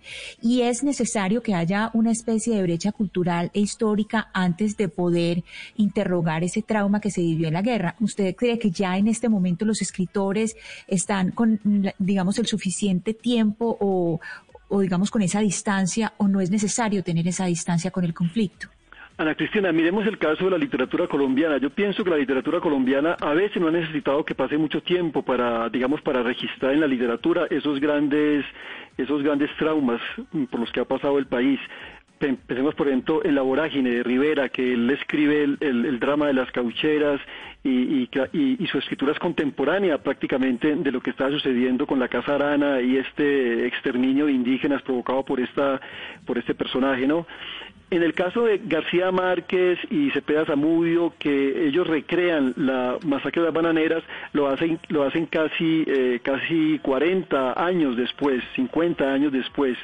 Eh, yo creo que eso depende un poco de la madurez del escritor, de la capacidad imaginativa que tiene, del talento que él despliegue en sus libros. Yo particularmente pienso que hay que dejar pasar un poquito, un poquito el tiempo. Yo dejé pasar con respecto a la Operación Orión casi 20 años, eh, porque siempre estaba pensando con la idea, siempre tenía la idea de escribir sobre este asunto, pero bueno, hay también circunstancias que lanzan al escritor a, finalmente a, escribir el libro, ¿no? Muchas veces eh, surge rápidamente el libro, a veces hay que decantarlo, hay que, pero yo creo que Colombia, Colombia siempre ha estado, pues hablo de la Colombia literaria, siempre ha estado presente, siempre ha estado de alguna manera comprometido los escritores frente a estos asuntos de la violencia con las cuales eh, el país siempre ha, arrastrado, ¿no? Como una especie de, como una especie de, secuela, como una especie de condena, de maldición, porque la nación colombiana, desafortunadamente, uno de sus pilares fundamentales es la violencia, ¿no? Pablo, y ya el libro está, en, o ustedes lanzaron el libro el miércoles, pero ya está en todas las librerías y todo esto que estamos escuchando, ya la gente, por ejemplo, para el plan de fin de semana, lo puede encontrar en todas las librerías del país. Claro, sí, yo creo que ya está, ya está en, o al menos en las principales librerías del país el libro pues Pablo Montoya, vamos a estar, yo sé que Ana Cristina ya se leyó La sombra de Orión, yo no, y entonces después de escucharlo, pues lo voy a comprar para leérmelo este fin de semana. Gracias por atendernos. Bueno, yo quisiera agradecerle directamente a Ana Cristina por su columna que hoy escribió en El Espectador, donde habla de mi novela. Muchas gracias, me siento muy contento de esa, de esa columna y espero pues que ustedes también se, se animen y lean la novela y bueno, saquen sus propias conclusiones. Mil gracias por su atención y les deseo una una buena tarde. Claro que sí, es Pablo Montoya, escritor colombiano de su nueva novela, hablando de su nueva novela, La sombra de Orión.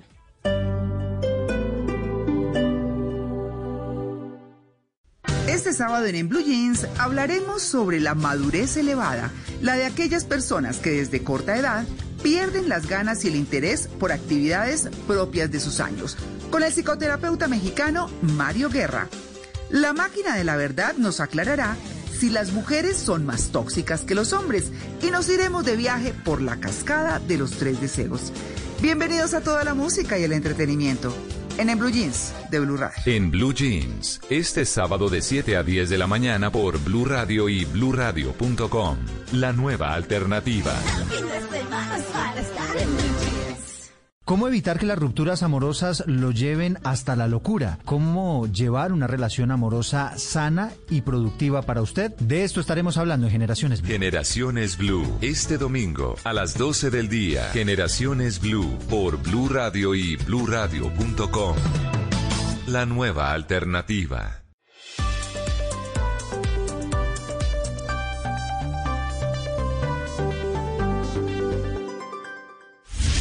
Colombia está al aire. Así se baila la cumbia Monterrey.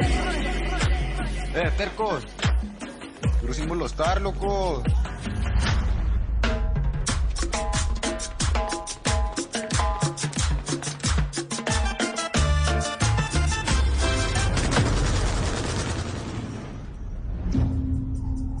Ni siquiera te esperaron, culo. No mames, güey, yo no sabía, güey. ¿Ves? Por andarle pegándole la mamada jugándole el malandrito. Ya le c***aste la vida a toda tu familia. Y no quiero que te comuniques con nadie.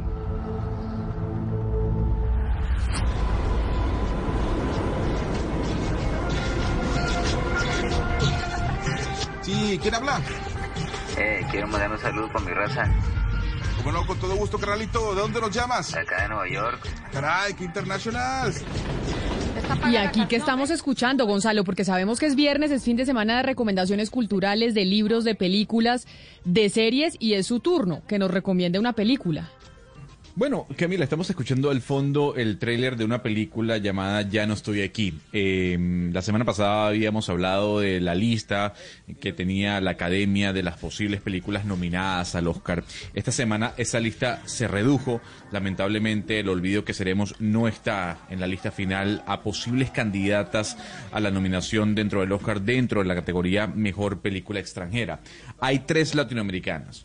Una eh, es La Llorona de Guatemala, la otra es El Agente Topo de Chile y la otra, Camila, se llama Ya no estoy aquí y al fondo estamos escuchando el tráiler. Es una película mexicana, es muy interesante porque mezcla un poco la migración mexicana hacia los Estados Unidos, sobre todo hacia Nueva York, Camila, con la cultura de la cumbia. Yo no sé si Valeria ha tenido la oportunidad de ver todo lo que hay detrás de esa cultura de la cumbia en México, como los jóvenes utilizan esos trajes holgados de muchos colores, los cortes de cabello, eh, bailando. Yo no sé si usted lo ha visto, Valeria. Sino pues está en todos lados y sobre todo que es una cultura muy popular en diferentes ciudades, en barrios populares de México, pero que ya ha migrado también a los estratos altos. Entonces, obviamente acá ya es una música muy autóctona de México. Yo les puse, ¿se acuerdan? Una par de canciones de cumbia mexicana y es lo que suena ahorita, la verdad es que es muy interesante. Y la película además eh, tiene canciones colombianas, Camila. Tiene canciones de la cumbia colombiana, porque lo que utilizan los mexicanos que, que adoptan esta, esta, esta cultura es mm, básicamente escuchar música que se genera en Colombia, trasladarla a México, bajar un poco las revoluciones de, de las canciones y bailar sobre ellas. Pero yo creo que es momento eh, importante a esta hora para hablar con Fernando Frías, que nos atiende desde la Ciudad de México. Fernando Frías es el director de esta película que, repito, posiblemente puede ser una de las nominadas en la categoría Mejor Película Extranjera a los premios Oscar. Don Fernando, gracias por acompañarnos a esta hora desde Ciudad de México. Ah, muchísimas gracias a ustedes, muchos saludos y muy contentos de poder hablar con- contigo. No, el, el placer es de nosotros, mm, don Fernando, y, y la pregunta es, bueno, ¿qué se siente que la película suya esté ya en la lista final de las candidatas a la nominación al Oscar? Hablar de, de- de la, mm, la posible nominación a un Oscar es algo que nunca imaginé. Por supuesto que sí, fantasías con eso cuando, cuando haces esto y, y no sé, sabes que a mí me ayudaba mucho la- esta fantasía como para sobrellevar la idea de, la valoración o del éxito de la película, de que le guste a la gente, eh, me ayudaba mucho a sobrellevar pues, las partes más difíciles del camino, que, hubo muchísimo pues, dificultades, muchísimos rechazos. eh, es una visión eh, quizá complicada la de la película porque toca muchos temas al mismo tiempo eh, e intenta profundizar a partir de, de un espectador activo y no solamente de, de apostarle como didácticamente o manipuladoramente tenerlo, tenerlos enganchados a través de, de lo que le sucede al, al- personaje en su mundo exterior. Entonces, bueno, esta fantasía de, de, de poder estar eh, nominado, llegar lejos, ser reconocido, que, eh, que le guste a gente que admira, es algo que, que, que, que me sorprende cuando, cuando se vuelve realidad.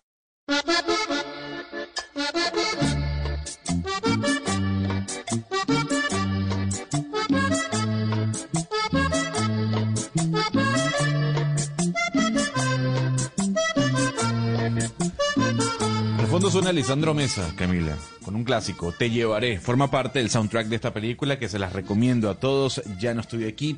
Y Fernando, eh, ¿Qué descubrió usted en medio de su investigación? ¿Qué aprendió de esta subcultura que, como decía mi compañera Valeria Santos, ya forma parte del argot eh, popular mexicano? Mira, yo eh, a nivel personal descubrí algo que estaba ahí y que, y que es a lo mejor difícil de ver porque, porque los ritmos son, son muy poderosos, porque la vestimenta es muy poderosa, porque el perfil de la gente que se mueve alrededor o, o, ama esa música, esa, esa contracultura, es un perfil que ha estado estigmatizado, marginado, prejuzgado, eh, hecho menos o bajado. Esta, esta resiliencia, digamos, de, de generar identidad a partir de ese, de ese rechazo, esa posibilidad del joven de, de reinventarse y decir, mi nombre ya no va a ser Gonzalo, mi nombre ahora es tal, ¿no? Eh, y, mi apellido ya no es eh, Lazari o Frías o, lo que quieras, ya ahora mi apellido es Los Tercos o la calle 15. Y, y ahora yo, ¿tú crees que soy tú, ustedes, eh, sistema, por decirlo de alguna manera, ustedes creen que por ser pobre y, moreno soy necesariamente peligroso y feo, qué cosa tan equivocada. Yo absorbo, abrazo ese rechazo y a partir de ahí construyo mi, mi nueva identidad respondiendo a ello. Pero entonces, Fernando, ¿esta película utiliza el argumento de la cultura de la cumbia mexicana para tocar el tema de la migración o al contrario, usted utiliza el recurso de la migración para mostrar la realidad de esta cultura de la cumbia pues que existe en México? Mira, la verdad es que no los veo necesariamente como opuestos, pero sí creo que, que, que, que coexisten y creo que la, con el tema de la migración, eh, dos cosas importantes con lo que con lo que dices. Por un lado, decir, a luchar contra los estereotipos, luchar contra contra ese ese, ese cine, esa narrativa, esa retórica, incluso a nivel político, que dice que toda la gente que viene de un lugar es igual, ¿no?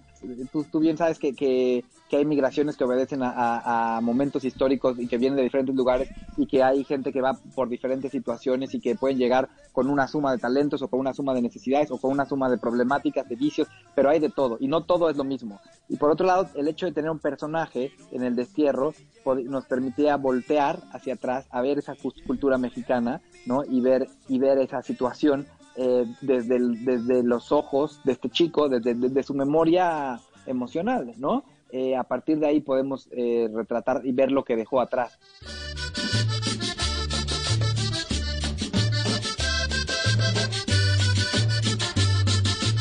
Director Frías, esta película es, digamos, opuesta a lo que seguramente la mayoría de las personas busca ver. Sin embargo, ha sido seleccionada en el Festival de Tribeca, posiblemente nominada a un Oscar y ha sido aplaudida por directores como Guillermo del Toro y Alfonso Cuarón.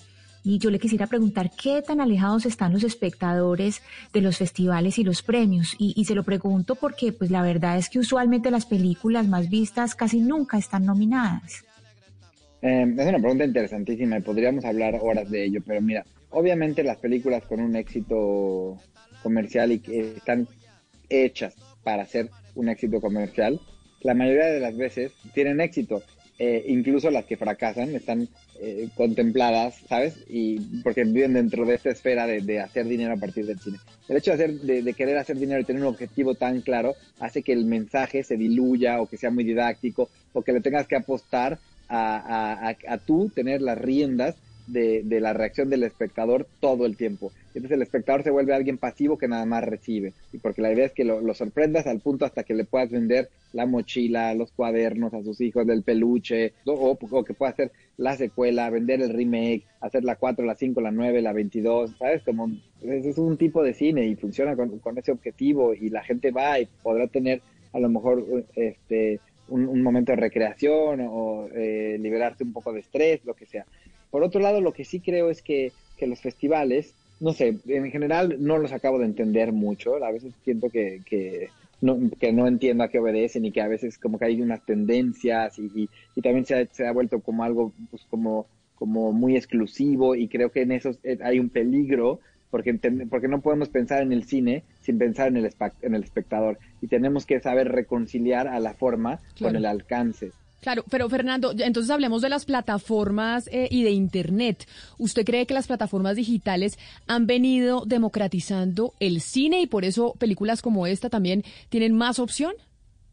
Por supuesto, yo creo que sí. O sea, que sean accesibles. Imagínate cómo era difícil antes encontrar ciertas cosas. O sea, eh, eso ya es de entrada algo increíble. Yo te puedo decir cuántas horas perdí eh, intentando bajar películas o ver películas, ¿no? y que ahora estén ahí, pues, eh, y que como una posibilidad es, es maravilloso. Y además que están basadas basada en los usuarios y que, y que las plataformas se han mostrado abiertas y que eso democratiza muchísimo la, la cuestión del acceso a los contenidos. Yo no soy de, de los que cree que ah, un- una, una especie de distribución aniquila a la otra. Yo creo que al revés, solo va sumando, solo va coexistiendo, ¿no? Y a mí me encanta pensar en la, la experiencia colectiva como algo que, que se tiene que mantener, pero también me encanta que, que lo puedas tener en tu casa, porque tengo amigos de a mi edad que todos tienen hijos chiquitos y que dicen, no voy al cine hace mucho, o sea, incluso antes de la pandemia, no, nunca, no fui al cine en los últimos años por eso, y que puedan ver Parasite de ahí, pues oye, qué chingón, o que puedan ver este otras películas como A Son, también, qué maravilla, ¿no? Claro, claro que sí, qué maravilla. Pues Fernando Frías, director de esta película latinoamericana mexicana, Ya no estoy aquí, que apareció dentro de la lista final de las posibles películas nominadas al Oscar en categoría de mejor película extranjera. Gracias por habernos acompañado, mucha suerte y ojalá pues pueda estar usted finalmente nominado al Oscar este año. Gracias a ti, un abrazo, que te vaya muy bien, hasta luego. Hasta luego, 11 de la mañana, 58 minutos. Y la esperanza que teníamos con el olvido que seremos, pues no fue. Hasta aquí llegamos porque no, no está en la lista de las posibles nominadas, Gonzalo. No, no está en la lista de las posibles nominadas. Yo se lo dije, ustedes me cayeron encima, me dijeron que yo era un, un anticolombiano, pero dije, no, es que hay una película que es eh, favorita, sin duda alguna, por encima de la que acabamos de hablar, que es Ya no estoy aquí. Nos referimos a Drog o Another Round, que las personas ya la pueden ver a través de Amazon Prime, que es una película danesa que dicen que es la película favorita para ganarse ese Oscar en la categoría Mejor Cinta Extranjera. Ya saben, entonces, fin de semana de películas, fin de semana de libros. Ahí teníamos recomendaciones para ustedes. Nos vamos con las noticias del mediodía y vamos a hablar después de las noticias del mediodía con artistas colombianos porque nos estamos preguntando después, de lo que pasó con una actriz norteamericana de Disney por opinar en Twitter que le terminaron su contrato, si existe entonces una especie de censura hacia los artistas o si los artistas tienen limitado qué pueden decir y qué no a través de las redes sociales.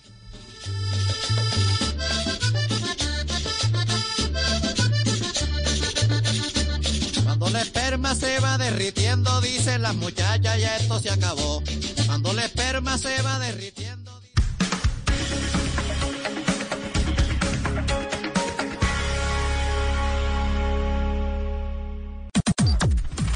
Las noticias del mediodía en Mañanas Blue. Son las 12 del día en punto, hoy viernes, para que usted se actualice con las noticias de lo que está pasando en Colombia y en el mundo de la mano, como siempre, del servicio informativo de Blue Radio, uno de los más completos de la radio en Colombia. Don Eduardo Hernández, buenas tardes. Mi querida Camila, ¿cómo está? Muy buenas tardes, gracias por esa presentación. A las 12 en punto le cuento que hay información de último momento.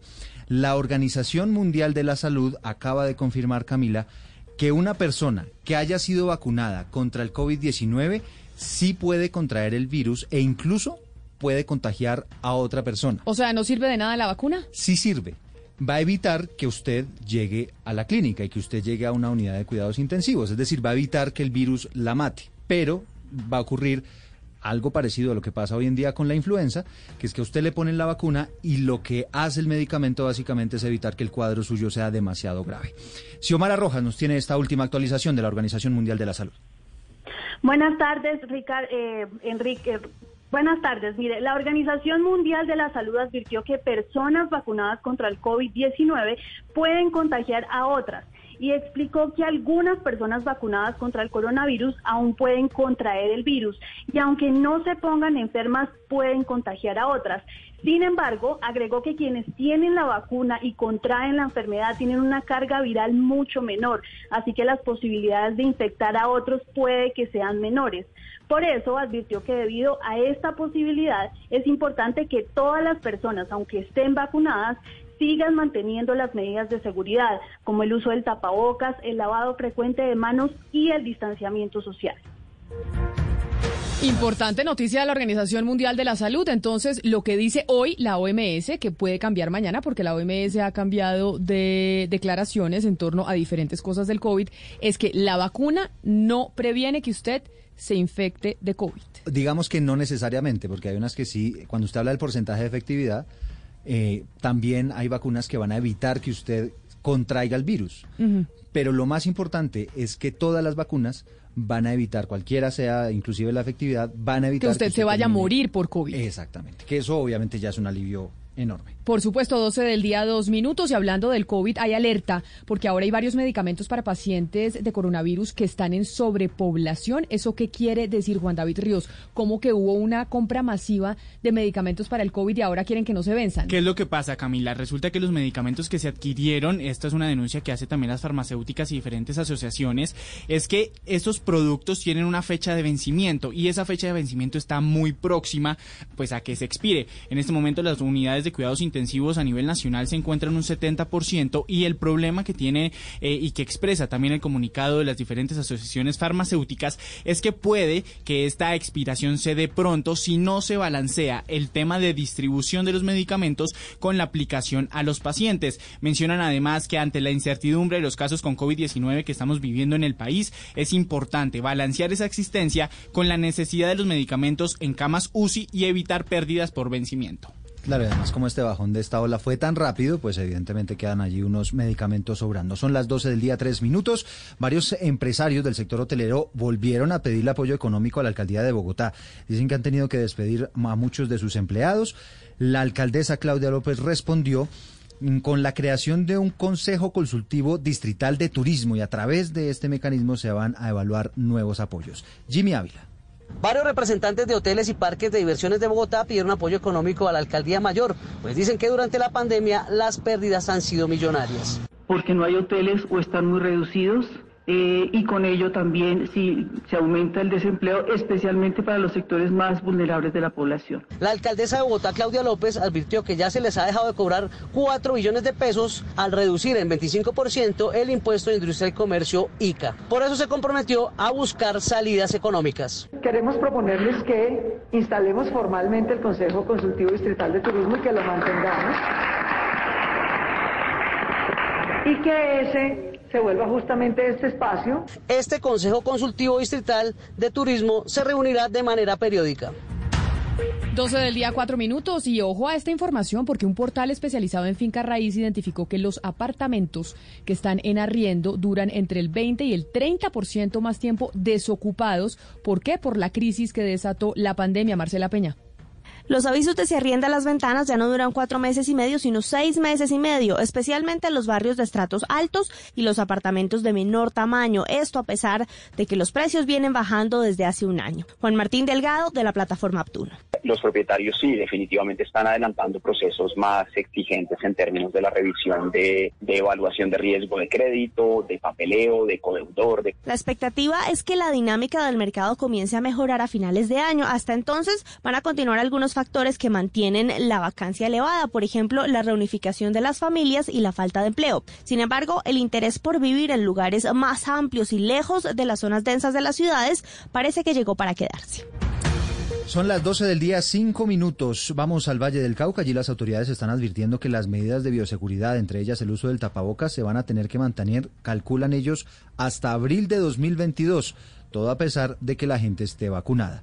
Natalia Perea. Sí, las autoridades de salud del Valle han manifestado que no se debe bajar la guardia si hayan llegado las vacunas o estén en ese primer grupo de personas que recibirán las dosis contra el COVID-19, pues esta situación de autocuidado mínimo debería estar presente hasta el segundo trimestre del año 2022, una vez se logre también vacunar a gran cantidad de vallecaucanos. María Cristina Lesmes, secretaria de Salud del Valle. Vamos a usar tapabocas hasta abril del año 2022. Todo está listo. Nosotros tenemos nuestro ultracongelador, hoy llegando a 70 grados con perfecto mantenimiento. Tenemos contratado el sistema de transporte, el sistema de vigilancia, el sistema de monitoreo. Estamos esperando que nos informe el ministerio la temperatura de transporte mínima, máxima y el tamaño de las cajas para poder ver qué tanto se puede apilar y el tamaño del termoquín. El personal de salud del departamento también insiste en seguir los cuidados para evitar un golpe fuerte de un posible tercer pico de la pandemia.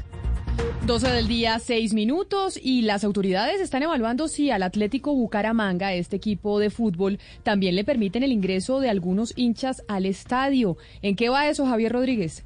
Las directivas del Atlético Bucaramanga radicaron una solicitud ante la DIMAYOR, Alcaldía de Bucaramanga y la Gobernación de Santander para que autoricen los protocolos de bioseguridad para el regreso de los hinchas al Estadio Alfonso López. En dicha solicitud le piden permiso para que puedan ingresar al escenario más de 500 aficionados. Pedro Carrillo, director del INDER Santander. Sería bastante bueno para el deporte santanderiano, para el fútbol, que se pueda con unos aforos restringidos se pueda volver a los estadios cumpliendo con los protocolos de bioseguridad. El equipo Alianza Petrolera de Barranca Bermeja aún no ha solicitado permiso para el ingreso de hinchas al estadio Daniel Villa Zapata. Y ahora son las 12 del día, 7 minutos. Vamos a cambiar de tema. Hay una situación muy tensa a esta hora en el sector de la parada, en plena frontera con Venezuela. Se está registrando una sonada contra la policía. Juliet Cano, ¿qué está pasando? Hola, buenos días. Los enfrentamientos se generaron luego de que la policía llegara al sector de la parada a escasos metros del puente internacional Simón Bolívar a realizar operativos anticontrabando y también realizar controles de migrantes. Por eso se encontraban también uniformados en las trochas devolviendo a venezolanos debido a que continúan pasando por estos caminos ilegales. Pero la situación más complicada fue en el punto donde se encuentran bodegas y establecimientos en donde la comunidad se enfrentó a la policía. Por ahora no hay reporte de heridos, es una información en desarrollo. Nosotros, por supuesto, seguiremos atentos. Muchas gracias, Juliet. Y la Fiscalía acaba de informar que fue enviado a la cárcel un hombre presuntamente involucrado con el asesinato del alcalde electo de Sutatausa en el departamento de Cundinamarca. El alcalde se llamaba José Humberto Rodríguez Quiroga y lo asesinaron el pasado 3 de diciembre de 2019. Silvia Charri.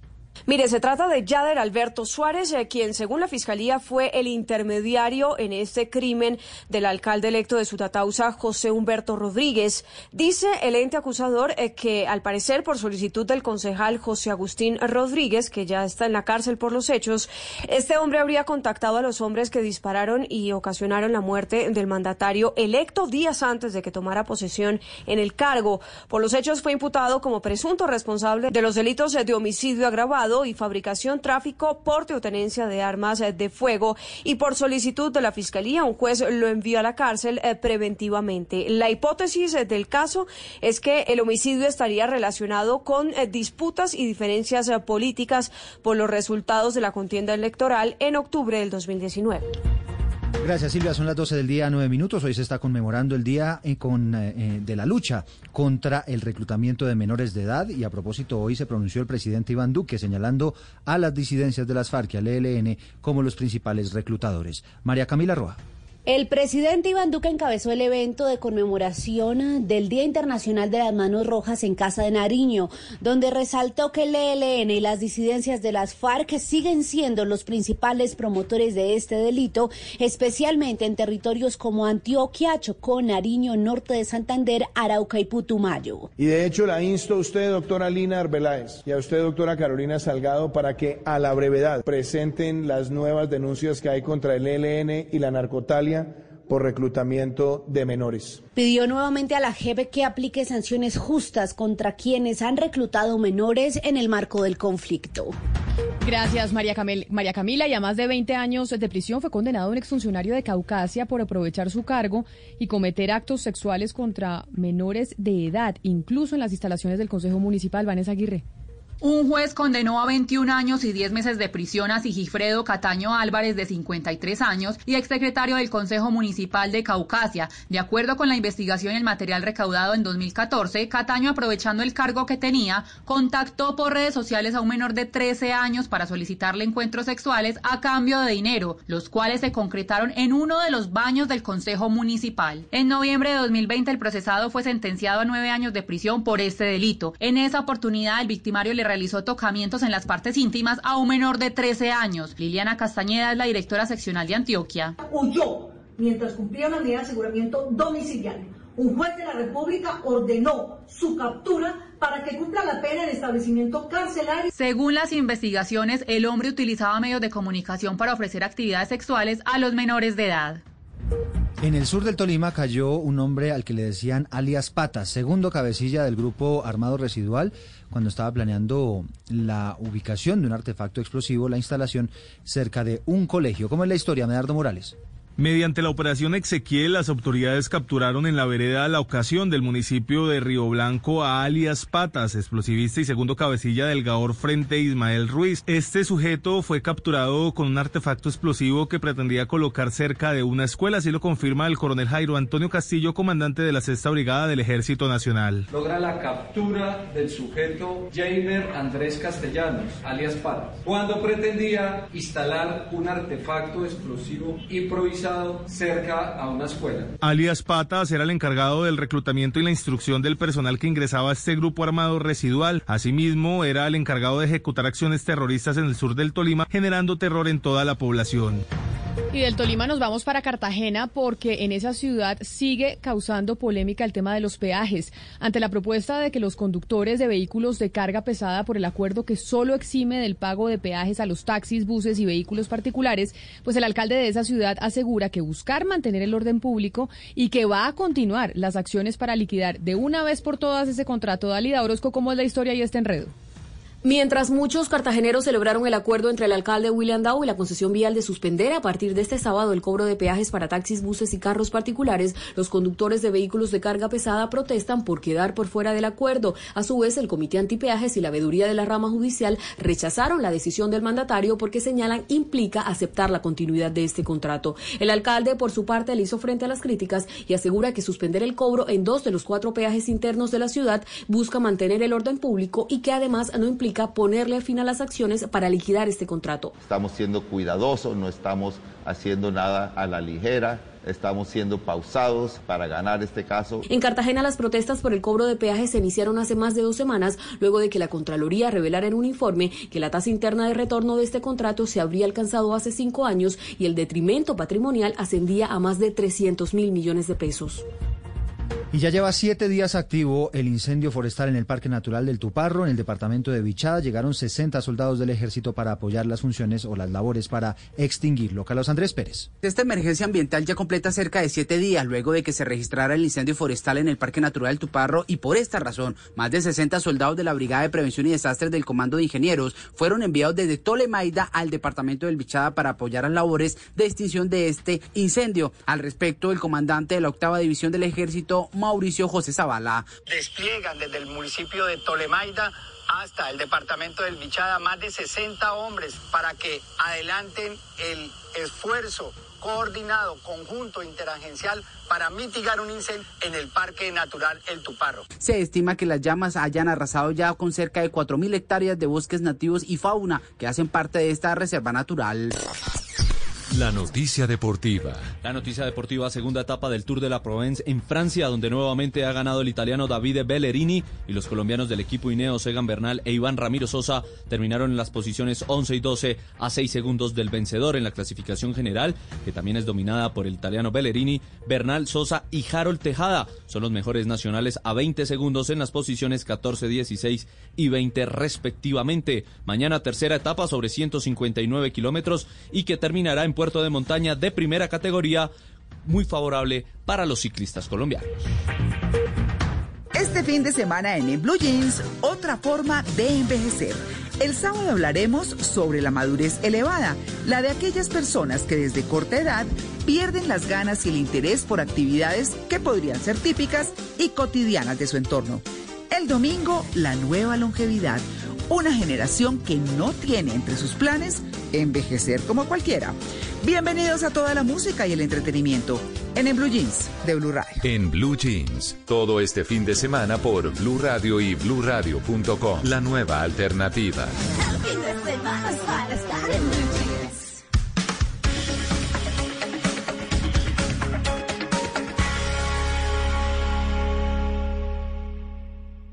Una señal que se enlaza.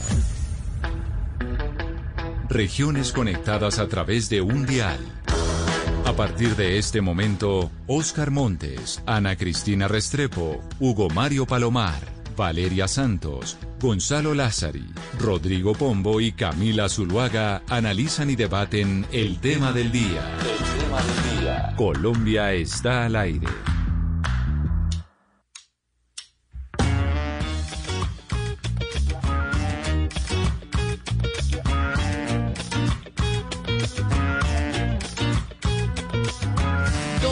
Día, 16 minutos. Gracias a ustedes por seguir conectados con nosotros aquí en Mañanas Blue de Blue Radio. Y hoy viernes, pues vamos a hablar, estamos poniendo música porque ya se viene el fin de semana.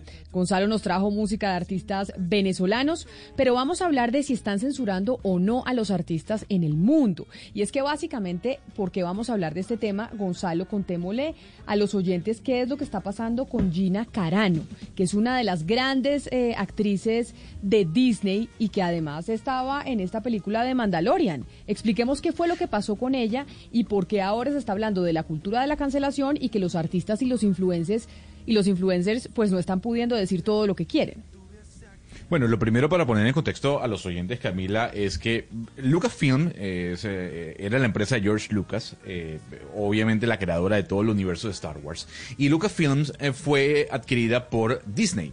Eh, The Mandalorian es tal vez la serie más importante a esta hora, en este momento dentro de lo que es Disney Plus, que es el sistema de streaming de Disney, junto con WandaVision. Dentro de Mandalorian estaba la señora Gina Carano, que es tal vez la mano derecha de Pedro Pascal, el actor que encarna al Mandalorian. Eh, y lo que ha sucedido, Camila, es que Gina Carano ha escrito una serie de comentarios a través de sus redes sociales, sobre todo de Instagram y en algunos momentos en Twitter, eh, que no han caído bien. Ha hecho comentarios desde el año pasado que tienen un tinte algo, algo derechista y tal vez de extremo, dirían algunos, ¿no? En el hecho de no usar tapabocas o decirle a la gente que los tapabocas no sirven para absolutamente nada. El último comentario que hizo que que fue el que derramó la gota de ese vaso y que hizo que Lucasfilm despidiera a Gina de la serie Mandalorian, eh, es que ella estaba comparando a los republicanos un poco con los judíos y lo que habían vivido en el holocausto. Entonces, a raíz de ese comentario, lo que hicieron los fanáticos de, de Disney fue básicamente crear un hashtag, un numeral a través de Twitter que fue tendencia a nivel mundial y que pedía el despido de la actriz. Lucasfilm tomó la decisión, despidió a la actriz diciendo que básicamente no compartía un poco la posición que ella tenía sobre los mensajes que había publicado en redes sociales. Pero después hubo también otra tendencia a nivel mundial de gente que estaba defendiendo a la actriz Gina Carano diciendo cancelo mi suscripción a Disney Plus. Valeria, porque también hubo todo un movimiento de gente diciendo, oiga, entonces los artistas no pueden decir ni opinar nada porque eso les cuesta el trabajo. ¿Cuál fue la tendencia de ayer?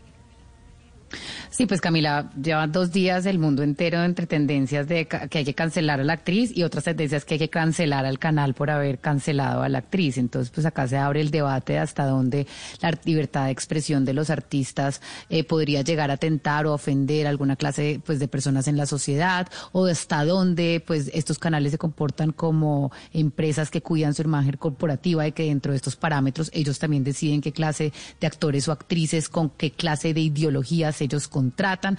Esto no es nuevo, Camila. En Hollywood, eh, haga de cuenta que en medio de la Guerra Fría, pues tenían vetados a cualquier artista que fuera o oliera al a comunismo. Y así fue y así es. Y ahora lo que está pasando es al revés. Cualquier artista que de pronto en Estados Unidos, en Hollywood, etcétera, tenga eh, pues aproximaciones más republicanas o en contra un poco del establecimiento demócrata en este momento, pues de pronto Hollywood eh, eh, prefiere de alguna manera pues no contratarlos. Entonces estamos viendo esta cancelación ahorita pues más evidente, pero siempre ha existido. Creo que eso es importante eh, mencionarlo. ¿Hasta dónde pueden opinar los artistas sin que corran el riesgo de perder su trabajo? Por eso hoy invitamos, entre otros, a Fernán Martínez, que es periodista, pero además uno de los managers de talento más importantes de Colombia. Fernán, bienvenido a Mañanas Blue, gracias por acompañarnos. Gracias, gracias por la invitación. Fernán, en alguna oportunidad habíamos hablado de este tema también, pero vuelvo y le pregunto, los artistas, ustedes cuando tienen artistas a los cuales representan, cuando hablan con ellos, les dicen, oiga, usted puede opinar en redes sociales, es decir, en Instagram, en Facebook, en Twitter, hasta ciertas cosas, pero no todo, porque eso me puede a mí complicar eh, el tema de las negociaciones con los canales, con las marcas y demás, hasta, o sea, ¿no son libres los artistas de opinar lo que quieren? So, mira, esto la base de todo el problema es que los, las personas son una marca, ¿entiendes? Todo el mundo es una marca. Los artistas son una marca muy popular, ¿sí? Y las marcas no pueden tener una tendencia política, no deben tener, porque Uno no puede tener una sastrería o una panadería, un restaurante, una fábrica de camisas que sea de derecha o que sea de izquierda o que sea eh, comunista o, o fascista, lo que quieras. Entonces, porque en este mundo tan polarizado, pues uno no quiere, quiere que en el negocio le entre todo el mundo y no solamente los de una tendencia política. Entonces, la tendencia es que los artistas, que los personajes, no digamos los artistas, los celebrities que hacen estos endorsements, que hacen esta asociación de imágenes, no tengan una que no tengan una, una posición política conocida públicamente, porque eso les genera, por el otro lado, la contra, la, contra de los que no siguen ese grupo político pueden tener problemas. Entonces, ah, está pasando ahora en, en, mucho con, con, lo de Trump, ¿me entiendes? O sea, Goya, el presidente de Goya, fue allá como presidente de Goya y apoyó a Trump, hizo una cantidad de cosas por Trump y un bloqueo a Goya, ¿sí? Porque los que no aprueban a Trump pues, no quieren echar la salsa Goya en la comida porque esa salsa Goya pues es, es de extrema derecha. Lo mismo pasó con Malpiro, con el hombre este que tiene la, la, tienda de, almohadas, que se fue a meter donde Trump y fue que le fue a proponer una cantidad de cosas políticas y de pronto le bloquearon sus almohadas y se las sacaron de las grandes tiendas de Estados Unidos porque nadie quería comprar esas almohadas porque tenían un tinte político el dueño. Claro, Entonces la gente dice, ¿por qué me voy a costar en una almohada en una almohada de, Trump, ¿me entiendes? En una almohada de extrema derecha. por supuesto, pero digamos que eso es una marca porque entonces, Fernán, permítame saludar a Julián Román, que es un gran actor colombiano que ha sido eh, pues de manera activista se ha pronunciado sobre la política colombiana, si es posible que los actores entonces pues puedan no opinar, si como seres humanos, como personas influyentes, es factible no opinar para no correr el riesgo de perder algún tipo eh, de contrato o porque las marcas no quieren estar asociadas a ninguna posición política. Julián, bienvenido. Camila, hola, buen día, buen día. Eh, pues yo creo que a la gente se le olvida o la gente piensa, cuando, cuando te ponen como una marca, se olvida al ser humano, a la persona, y yo creo que eso es gravísimo, y sobre todo los artistas, eh, yo siento que más que un producto, por lo menos en mi caso siento que uno tiene una carrera y una cantidad de cosas que están a veces por encima eh, de ciertos eh, parámetros que de pronto uno no, no, no comparte, aunque esté trabajando en eso. Y pues yo lo que siempre digo cuando me preguntan por qué opina, pero usted por qué dice, pues porque soy ciudadano, porque pago impuestos, porque tengo la necesidad, porque mi, mi mismo trabajo me lleva a no ser eh, políticamente ajeno a lo que pasa a mi alrededor. Entonces, eh, obviamente uno siente que, que la gente se, se, se molesta, te dicen cosas en redes, eh, alguna vez perdí un contrato eh, para, un, para una campaña de motos, pues porque según el concepto de la persona yo era un subversivo. Entonces, hasta allá hemos llegado hasta hasta que te, te señalan como subversivo, guerrillero. A mí me han... Eso, eso le iba a preguntar. ¿Usted ha tenido algún tipo de complicaciones por opinar políticamente de manera abierta? Le han, eh, pues ya nos dice que nos le cancelaron un contrato para hacer imagen de una marca de motos, pero por ejemplo para hacer series, películas, ¿usted siente que el hecho de opinar pues le juega en contra a la hora de tener contratos como actor?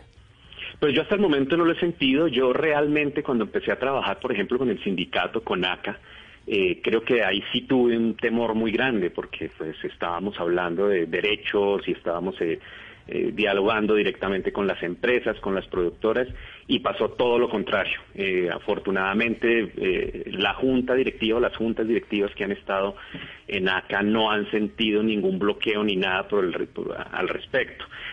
lo que pasa conmigo en mis opiniones personales es lo, lo de las redes, ¿no? Lo que pasa en Twitter, que te amenazan. Alguna vez hicieron una campaña que decía producto donde salga Julián Román no lo vemos.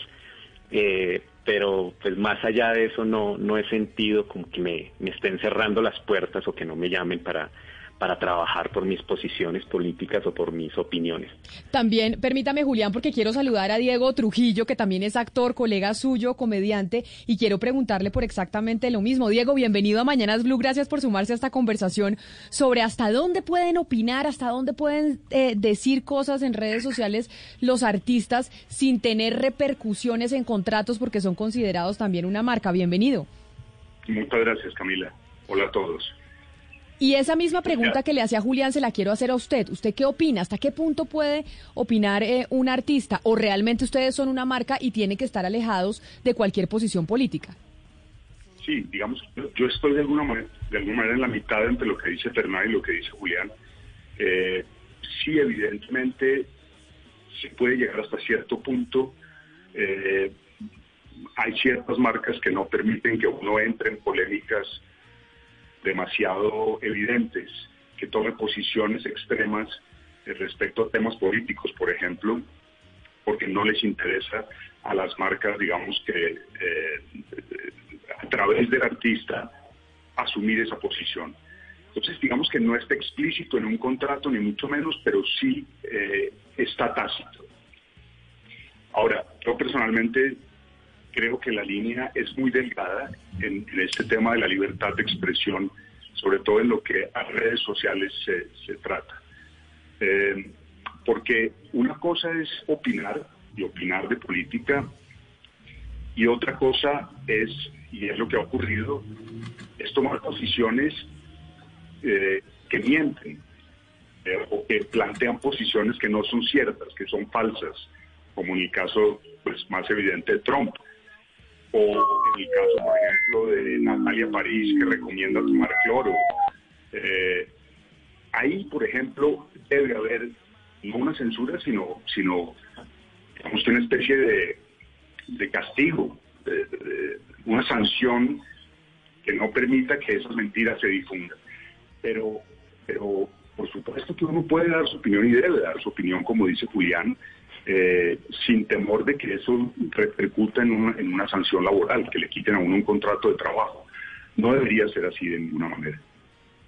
Sí, yo, yo quisiera que entráramos en un punto con eh, Fernán Martínez y es lo siguiente, estamos hablando como si los empresarios de la industria del entretenimiento fueran personas completamente transparentes y neutrales y, y como si los que están eh, manejando la industria del entretenimiento no fueran ciudadanos y pudieran permanecer eh, al margen. ¿Por qué, ¿Por qué esta mirada sobre eh, la marca que son eh, los, los actores? Y se habla eh, como si solamente fuera ellos y los, los que están detrás de la industria del entretenimiento, ¿qué? ¿Ellos, ellos qué? ¿Ellos sí pueden hablar o, no pueden hablar? ¿O este veto es solamente para los actores porque son los visibles?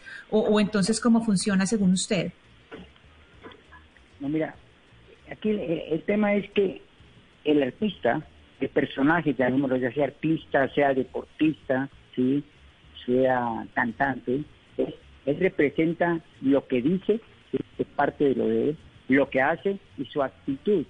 Entonces, cuando una marca se reúne, una agencia de publicidad se reúne para hacer el lanzamiento de una moto, para hablar en el caso de publicidad, entonces tienen cuatro o cinco talentos que los ven, necesitamos un hombre de, de 30, 35 años, lo necesitamos en tal tal perfil, y tienen en la mesa los tres, los tres actores. Entonces, en la mesa alguien dice, bueno, son iguales de populares, tenemos un focus group, todo les gusta, pero resulta que este actor, este personaje es controversial.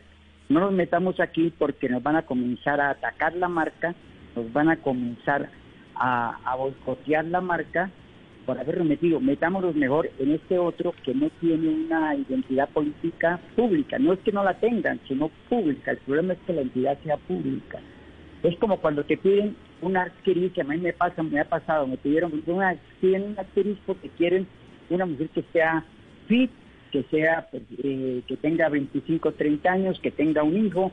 Entonces, todas esas condiciones tienen que estar para que ellos tengan afinidad con el producto. Yo tenía una actriz que tenía que hacer una propaganda de un té, ¿sí? Y ella es vegetariana. Entonces, cuando fue a hacer la propaganda del té, que me han hablado de un té, tenía que comerse un sándwich como si fuera y el sándwich era de jamón y una cosilla. Decía, yo no me como el sándwich. Porque soy vegetariana. Entonces teníamos un problema en el medio del set, porque a ella la obligaban a que se comiera un sándwich gigante de obrero prácticamente de un almuerzo, porque era una comida muy popular y ella dijo, yo no puedo comer esto, es un problema complicado, pero el contrato no nos obligaba a nosotros a que se comiera ese sándwich. Este ejemplo es lo mismo que pasa con la, como eso es lo que es la actitud de ella, que es vegetariana, lo otro es con lo que ella piensa. Entonces muchas veces actores como Julián, como Diego, posiblemente han estado considerados para campañas publicitarias que entre otras cosas es el uno de los ingresos más altos que puede tener una celebridad, un personaje sí, Sí, sí, yo, yo le entiendo lo que me está diciendo, pero, pero, no, pero no me ha respondido sobre el punto de los empresarios. Es decir, entonces ah, los empresarios sí pueden hablar y decir de todo, pero, pero los, actores no. es que no, es que, es que el que está ligado con el producto, con el yogur o con la moto o con la o con la pizza es el actor, el empresario no tiene nada que ver en esto. La imagen pero, pero entonces muy cómodo, eso es una posición muy cómoda. Yo puedo estar arriba, yo puedo ser el dueño de todo y yo sí puedo opinar, pero quien está enriqueciendo la gran empresa, ese sí tiene que permanecer callado. Muy cómoda esa posición. Así es, así es, porque lo que se quiere es que ese, ese actor, esa celebridad, ese personaje le dé más valor a la marca, que se venda más producto, ¿me entiendes? O sea, no van a hacerlo porque porque quieren que no quieren que se venda más producto, quieren incrementar las marcas, las ventas. Si la, si la venta no se incrementa, sino que la mitad de ese público, porque todo el mundo está polarizado derecha o izquierda, ¿sí? o están polarizados. Si ponen uno de izquierda, pues los de derecha no van a comer, si ponen uno de derecha, los de la izquierda no van a consumir ese producto, no se van a asociar. Entonces prefieren una, una marca, si una persona que, que no tenga una identidad política pública, privadamente lo puede hacer. Ahora, el dueño de la fábrica, el dueño del canal de televisión, el productor de la novela no tiene que ser porque él no es el que está ahí en la pantalla, él no es el que está asociado, él no es el que está asociando la imagen con ese producto, ¿entiendes? Entonces te puede pasar eso. A mí me pasaba, perdona, no sé digo, o sea, me pasaba eh, con Julio Iglesias, ¿me entiendes? Julio Iglesias es extrema derecha. Y entonces en España, en España, los, en verano, todos los, los, los, pueblos, todos los municipios, todos los pueblos hacen conciertos y a nosotros no nos contrataban los, los, los eh, municipios que eran de izquierda, ¿sí? no nos contrataban sencillamente. Entonces, mientras todos los demás artistas estaban cantando en derecha o izquierda, ¿sí? como Julio Iglesias era conocido de derecha, no nos contrataban en la mitad de los, de los conciertos. ¿eh? Entonces, porque ellos decían, no, este señor es de derecha, nosotros no tenemos... y y nos, nos, nos eximían de eso. Ese es el, ese es el lamentable problema. ¿Mm? Pero permítame ahí porque yo me quiero ir con Julián porque decía algo interesante, que es que él no se calla. Julián, pero cuando vemos el review histórico y nos vamos a los 60, a los 70, muchos actores, muchas actrices, músicos generaban una, un, un disruptivo, un elemento disruptivo que sin duda alguna los catapultaba a la fama ya sea por temas sexuales, ya sea por temas políticos, ya sea por temas religiosos. ¿Usted cree que hoy en día lo que estamos viviendo es una generación de cristal en la que no se puede decir absolutamente nada que no esté dentro de un canon políticamente correcto?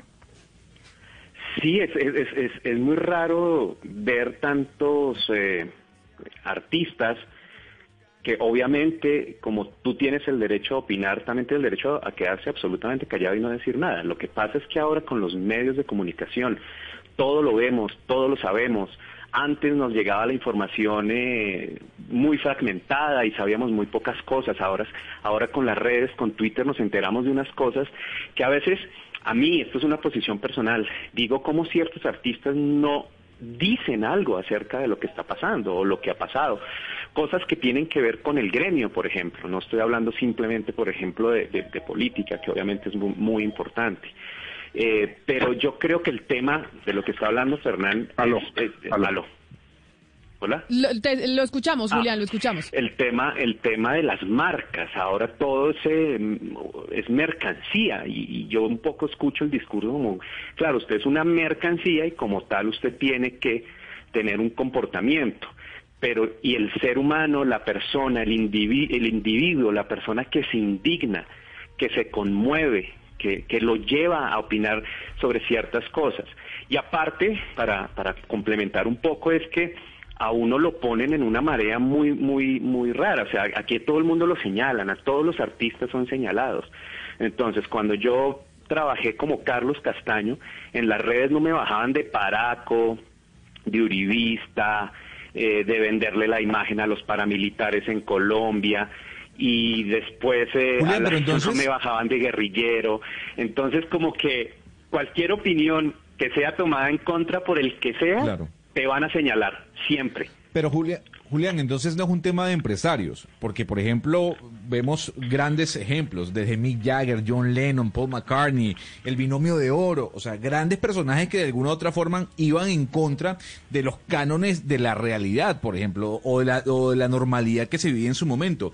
Entonces, los grandes culpables de esta cancelación son las redes sociales, y es el público que está detrás de una red social, de un Twitter, de un Instagram, no el Pues empresario como tal. Yo creo que a mucha gente le pesa mucho, a muchos colegas les pesa mucho lo que les escriben en redes, pero muchísimo. Eh, les duele que les escriban que, que no estén de acuerdo con él, los bloquean. Eh, las redes sociales obviamente es un acercamiento muy grande, pero también se volvió una vitrina bastante complicada. Eh, que te señalen, que te digan, eh, que te vuelvan tendencia por cosas feas o por cosas positivas.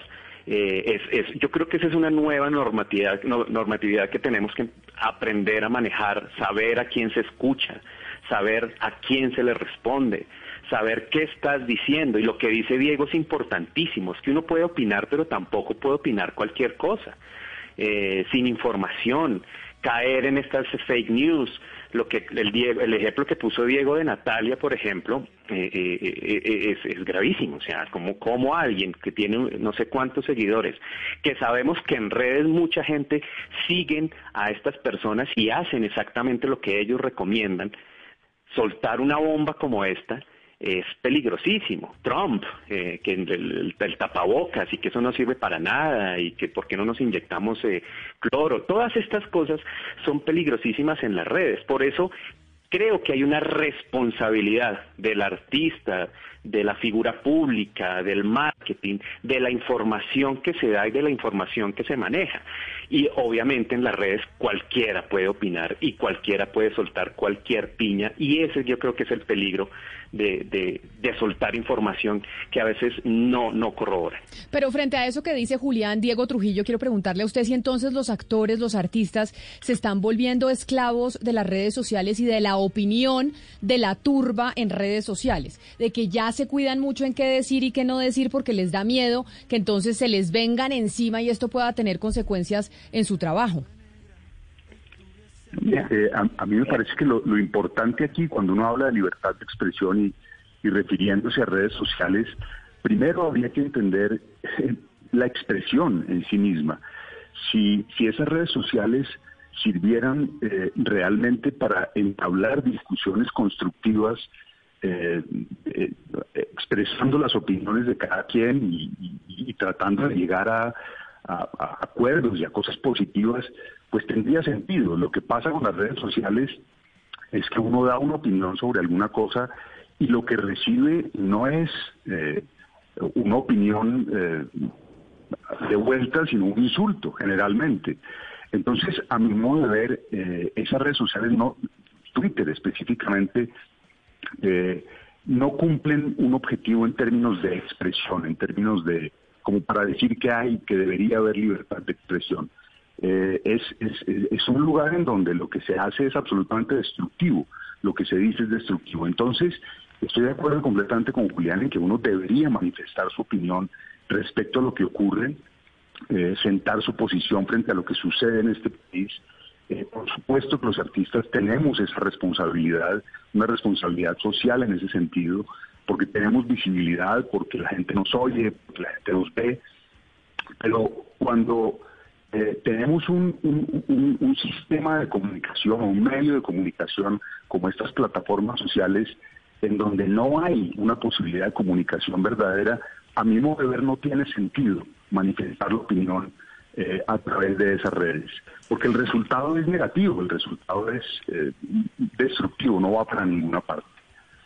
Ahora, eh, por supuesto que eh, no estoy de acuerdo con, o sea, lo que dice Fernando me parece que es, eh, que es perverso que las marcas le, le, le impongan a uno eh, una, una obligación de no poder expresar su opinión o, o- o- o mostrar su posición, es, es, es eso, perverso. Mira, Pero, pero mire, Fernando, yo quiero preguntarle porque usted hablaba un poco de, por más de que sea perverso o no, pues es la realidad. Yo sí creo que las marcas al final están mirando todo el tiempo y están internalizando los costos reputacionales que podrían tener tener un actor X o Y. Correcto. Y esto está pasando cada vez más porque al final pues hay cultura de cancelación en redes sociales, por ende pues el ellos terminan pagando los platos rotos como productora o como canal, etcétera, lastimosamente. Pero yo quiero preguntarle a usted, Fernán, que ha estado en la industria tanto tiempo, si esto se ha venido, eh, digamos, empeorando en los últimos años, que las redes sociales están en auge y que la, esta cultura de cancelación en redes, pues la estamos viendo todos los días. ¿O usted ha visto un cambio No, de pronto en los es empresarios, de las productoras, ahorita o no? No, es, es permanente, ¿me entiendes? Pues si nosotros nos vamos, por ejemplo, no es solamente lo que el, ese persona, ese vocero, ese embajador de marca, esa palabra que es horrible, que es embajador de la marca, no es lo que piense, es también lo que haga, ¿me entiendes? O sea, la campaña, una campañas más grandes es la campaña de Michael Jackson con Pepsi.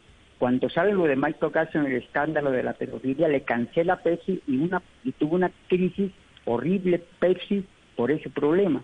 Sí, acaba de suceder ahora con Clint Eastwood en el comercial de, Super Bowl de 2021.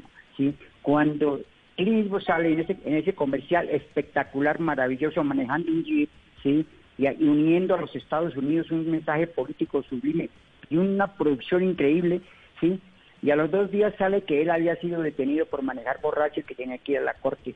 Ese daño que le hizo Clint Eastwood a la marca, porque ya Clint Eastwood quedó como un borracho que maneja eh, jeep, eh, los jeeps como carros de borrachos, y le hizo un daño terrible. Y toda esa inversión publicitaria que duró 48 horas se deshizo no por lo que hizo Clint ¿me entiendes? No por lo que hizo eh, Bruce Springsteen, sino por lo que hizo, por lo que, por lo que pasó con él, eh, el, el hecho, porque él, el artista, ese que es la marca que va haciendo de pantalla y que va vendiendo ese producto, porque la marca al final lo que quería era vender el chip.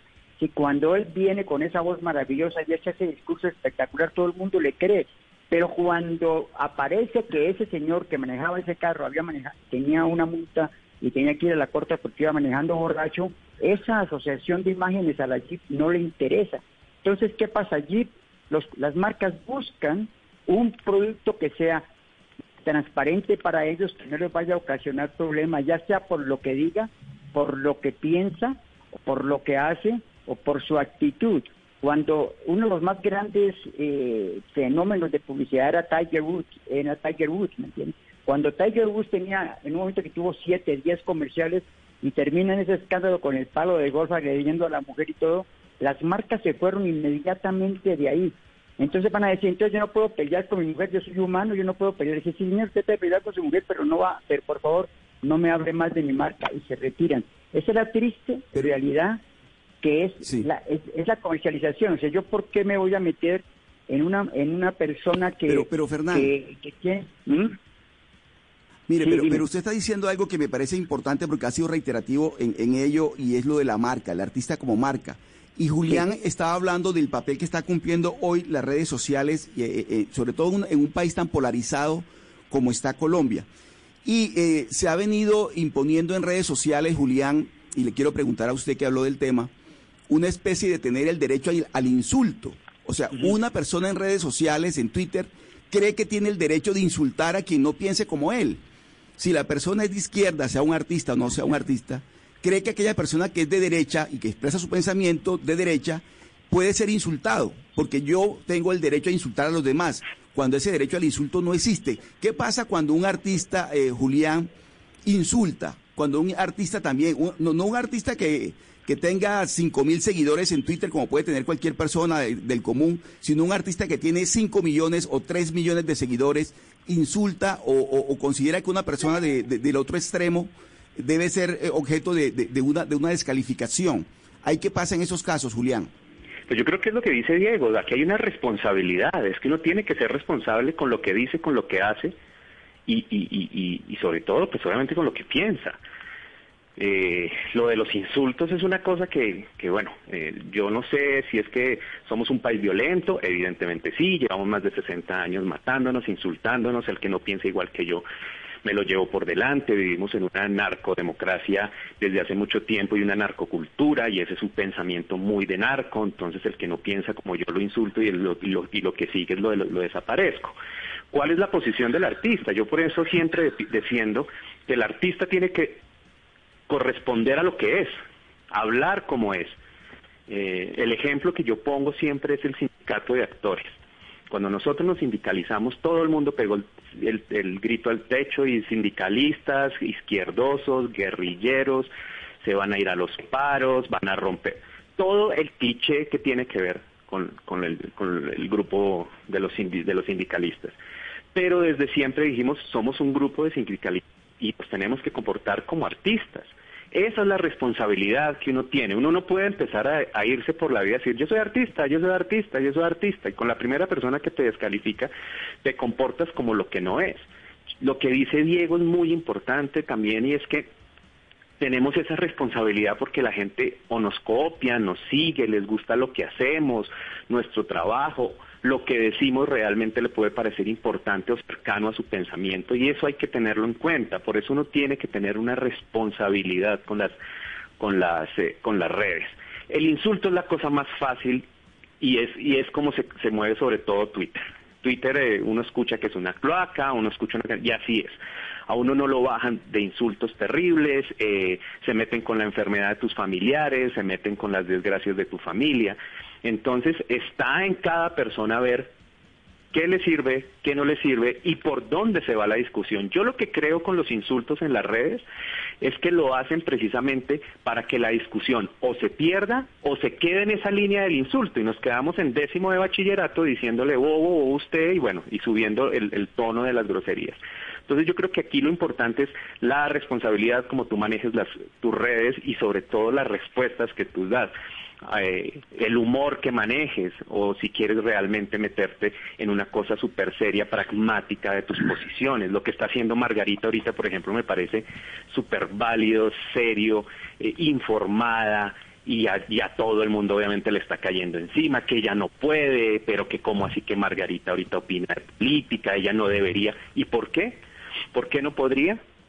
Por las marcas, porque se quedar sin trabajo, eso sería terrible. Eso es muy doloroso que, que, pase y, comparto con Diego eso. Usted toca un punto importante y es el de Margarita Rosa, que obviamente ayer fue noticia por cuenta de estar eh, con, eh, con la Colombia Humana, leyendo el manifiesto, escribiendo esa columna en el periódico El Tiempo. Y Fernán, usted como manager de artistas, yo sí quería preguntarle su opinión sobre lo que pasó con Margarita. Sí, o sea, ahí viene o sea, retomando todo el problema de los insultos, Ahí ese, ese es exactamente la palabra, son los insultos. Entonces, si yo tengo una marca de un carro, y yo quiero lanzar un carro, yo contrato a un artista, digamos, contrato a un artista de derecha, ¿sí? Totalmente de derecha, porque es guapo, porque es talentoso, porque está en la edad, y comienzan a insultarlo a él, y él está saliendo en televisión con mi marca, yo como dueño de esa marca, siento que ese insulto viene a mi carro, ¿Y por qué yo voy a tener que pagarle al señor para que haga la publicidad? Porque el señor es de extrema derecha y así lo percibe la gente y los de extrema izquierda lo están atacando. ¿sí? ¿Por qué yo tengo que pagarle? ¿Por qué no consigo mejor un artista, un personaje que no tiene una identidad política y que me va a mantener mi marca perfecta? Él está, el empresario está en libertad de escoger quién va a ser. Y eso es el problema. Entonces, te insultan. Entonces te insultan, antes no había redes, pero te insultaban a Michael Jackson, a Tiger Woods, a todos los que tenían problemas, los insultaban por donde fuera, por la radio, por la televisión, en la calle, en las esquinas, y la marca se sentía afectada. Entonces, ahí era la situación. ¿Qué es más importante para mí? O yo trabajo, o yo pago la arriendo, pago la hipoteca, o yo hago política. Entonces, no, yo soy político, ah, perfecto, usted haga política, pero usted no puede ser un embajador de una marca. Con lo de lo de Margarita, pues, la, Margarita ahora está por encima del bien y además no está activa, no está funcionando en las, pues no está trabajando directamente, lo hace perfectamente. Ese discurso que esa esa proclama que leyó ayer es un documento, es un ejemplo de cómo se debe leer. Es una actriz leyendo impresionante, me impresionaba, lo he visto varias veces cómo ella leía eso y la credibilidad que ella puede imponer. Seguramente la están insultando, la están insultando los de extrema derecha, ¿me entiendes? Pero si un actor que va a ser senador que va, que lo meten de senador en el grupo de extrema derecha, lo va a insultar la izquierda. Voy a contratar yo a ese actor para mi marca.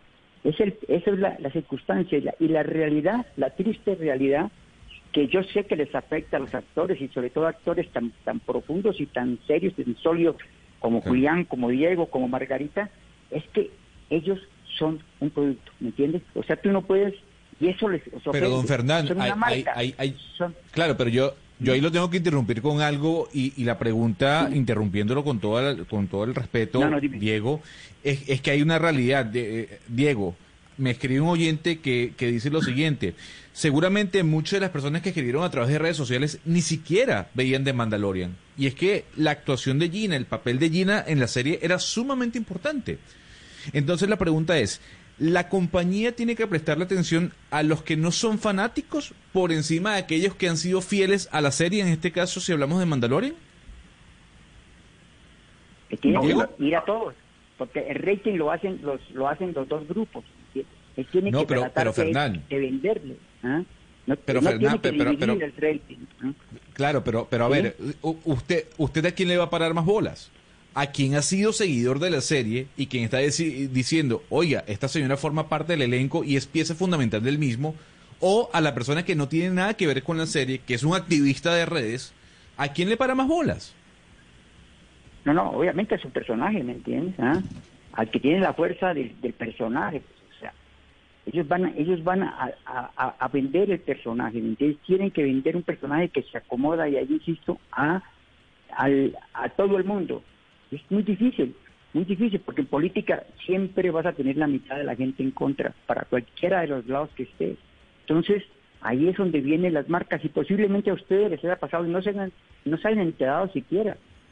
había un protagónico, una serie importantísima para Netflix o para, no sé, una cosa importante, los tuvieron ahí y en esa mesa directiva, que ustedes no supieron, estuvieron explorando los tres o cuatro potenciales actores que habían hecho un casting seguramente los descalificaron por algún por algún alguna algún factor que creían que afectaba la obra o el, producto, ¿me entiendes?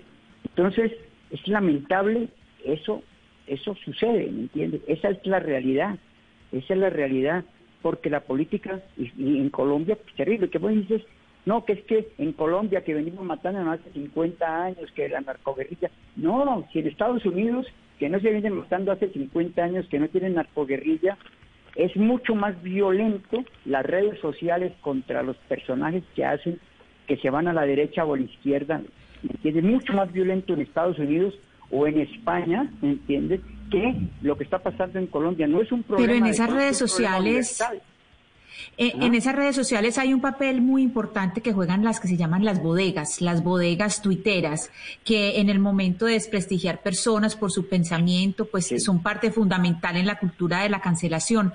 Yo le quisiera preguntar a Julián Román cuál ha sido su relación con esas bodegas, si ha sabido de programas coordinados, es decir, de grupos coordinados que lo ataquen a usted y ha podido eh, hacerles ese seguimiento. Claro, eso de las redes es una locura y me pasó hace unos meses, eh, no me acuerdo, ah, bueno, estábamos lanzando una serie que se llamaba El General, que era la vida del General Naranjo, una bioserie. Y empezaron a, atacarme y me volvieron tendencia en Twitter, que era el, hashtag no veo nada, donde trabaja Julián Román. Eh, y por cuestiones del destino mucha gente empezó a hacer otra como contracampaña y después se volvió tendencia como yo apoyo a Julián Román y un mes después me escribió un señor diciéndome, mire, yo trabajo en esta empresa, me dio el nombre, me dijo con quién trabajaba y me dijo, usted, eh, Adriana Lucía, nosotros los tenemos en una lista y ustedes son blancos de nosotros y, esto funciona así, esto, esto es un programa donde los volvemos tendencia, donde ponemos varias palabras, eh, guerrillero, mamerto y no sé qué, y, realmente no es nada ni natural eh, y uno mira los mensajes y las fotos son fotos que no son, eh, cuentas que abrieron hace dos, tres meses, pero claro, eso genera volumen y eso empieza a generar una bola de nieve gigante. Y, terminamos siendo tendencia pues negativa eh, y el, el tipo, este señor que me escribió, me mandó el nombre del señor que tiene una agencia que trabaja para eso y me dice simplemente meter un programa aquí y lo volvemos tendencia con lo que se nos dé la gana y, y obviamente eso lo hemos recibido. Hace unas semanas con lo de mi papá también fue tendencia horrible hablando de la enfermedad de mi papá eh, y pues uno como que ya está acostumbrado. Entonces tampoco siento que sea tan, tan real porque es que las bodegas están en todos lados y, es, y, y lee uno sin argumentación, puro insulto, se parecen todas en lo mismo, tienen las mismas frases, las mismas palabras. Eh, te repito, cuentas de Pepita Mendieta y la bandera de Colombia atrás o un águila, como que todas son como lo mismo.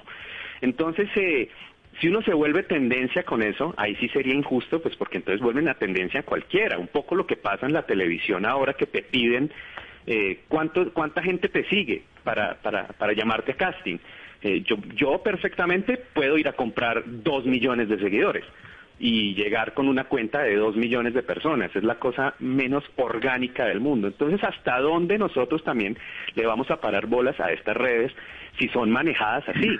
Y lo de las bodegas, eso pasa absolutamente en todos lados y lo sabemos y existen y hay personas que están señaladísimas y saben que tienen estas empresas y viven de eso. Y esa, esa pregunta es la que queda. ¿Hasta dónde le vamos a parar eh, bolas, como dice usted, a esas redes sociales, a esas manifestaciones que pueden no ser, no ser orgánicas y que afectan directamente a los artistas y que buscan, entre otras cosas, que no digan nada, que no opinen? Pero esto lo estábamos hablando precisamente por lo que pasó con Gina Carano, que opinó a favor de los trompistas, le cancelaron el contrato y eso suscita pues que discutamos lo que está pasando en el resto del mundo con otros actores y otros artistas frente hasta dónde pueden hablar. Yo quiero darle las gracias, como siempre, Fernán Martínez, por haber estado con nosotros, dándonos la visión del manager, la visión del que tiene que conseguir los contratos eh, para los actores y para las actrices. Gracias por estar con nosotros. También a Julián Román por habernos acompañado, por haber estado aquí participando en este tema. Y por supuesto a Diego Trujillo, que también es actor. Gracias por haberse sumado a esta conversación con todos nosotros aquí Mañanas Blue. Así llegamos, me toca despedir ya porque llegamos al final de Mañanas Blue cuando Colombia está al aire. Vamos a una pausa. Feliz fin de semana para todos. Ya vienen nuestros compañeros de Meridiano Blue con muchas noticias de lo que está pasando en, en Colombia y en el mundo terminando esta semana. Aquí nos encontramos de nuevo el lunes desde las 5 de la mañana hasta la 1 de la tarde en Mañanas Blue.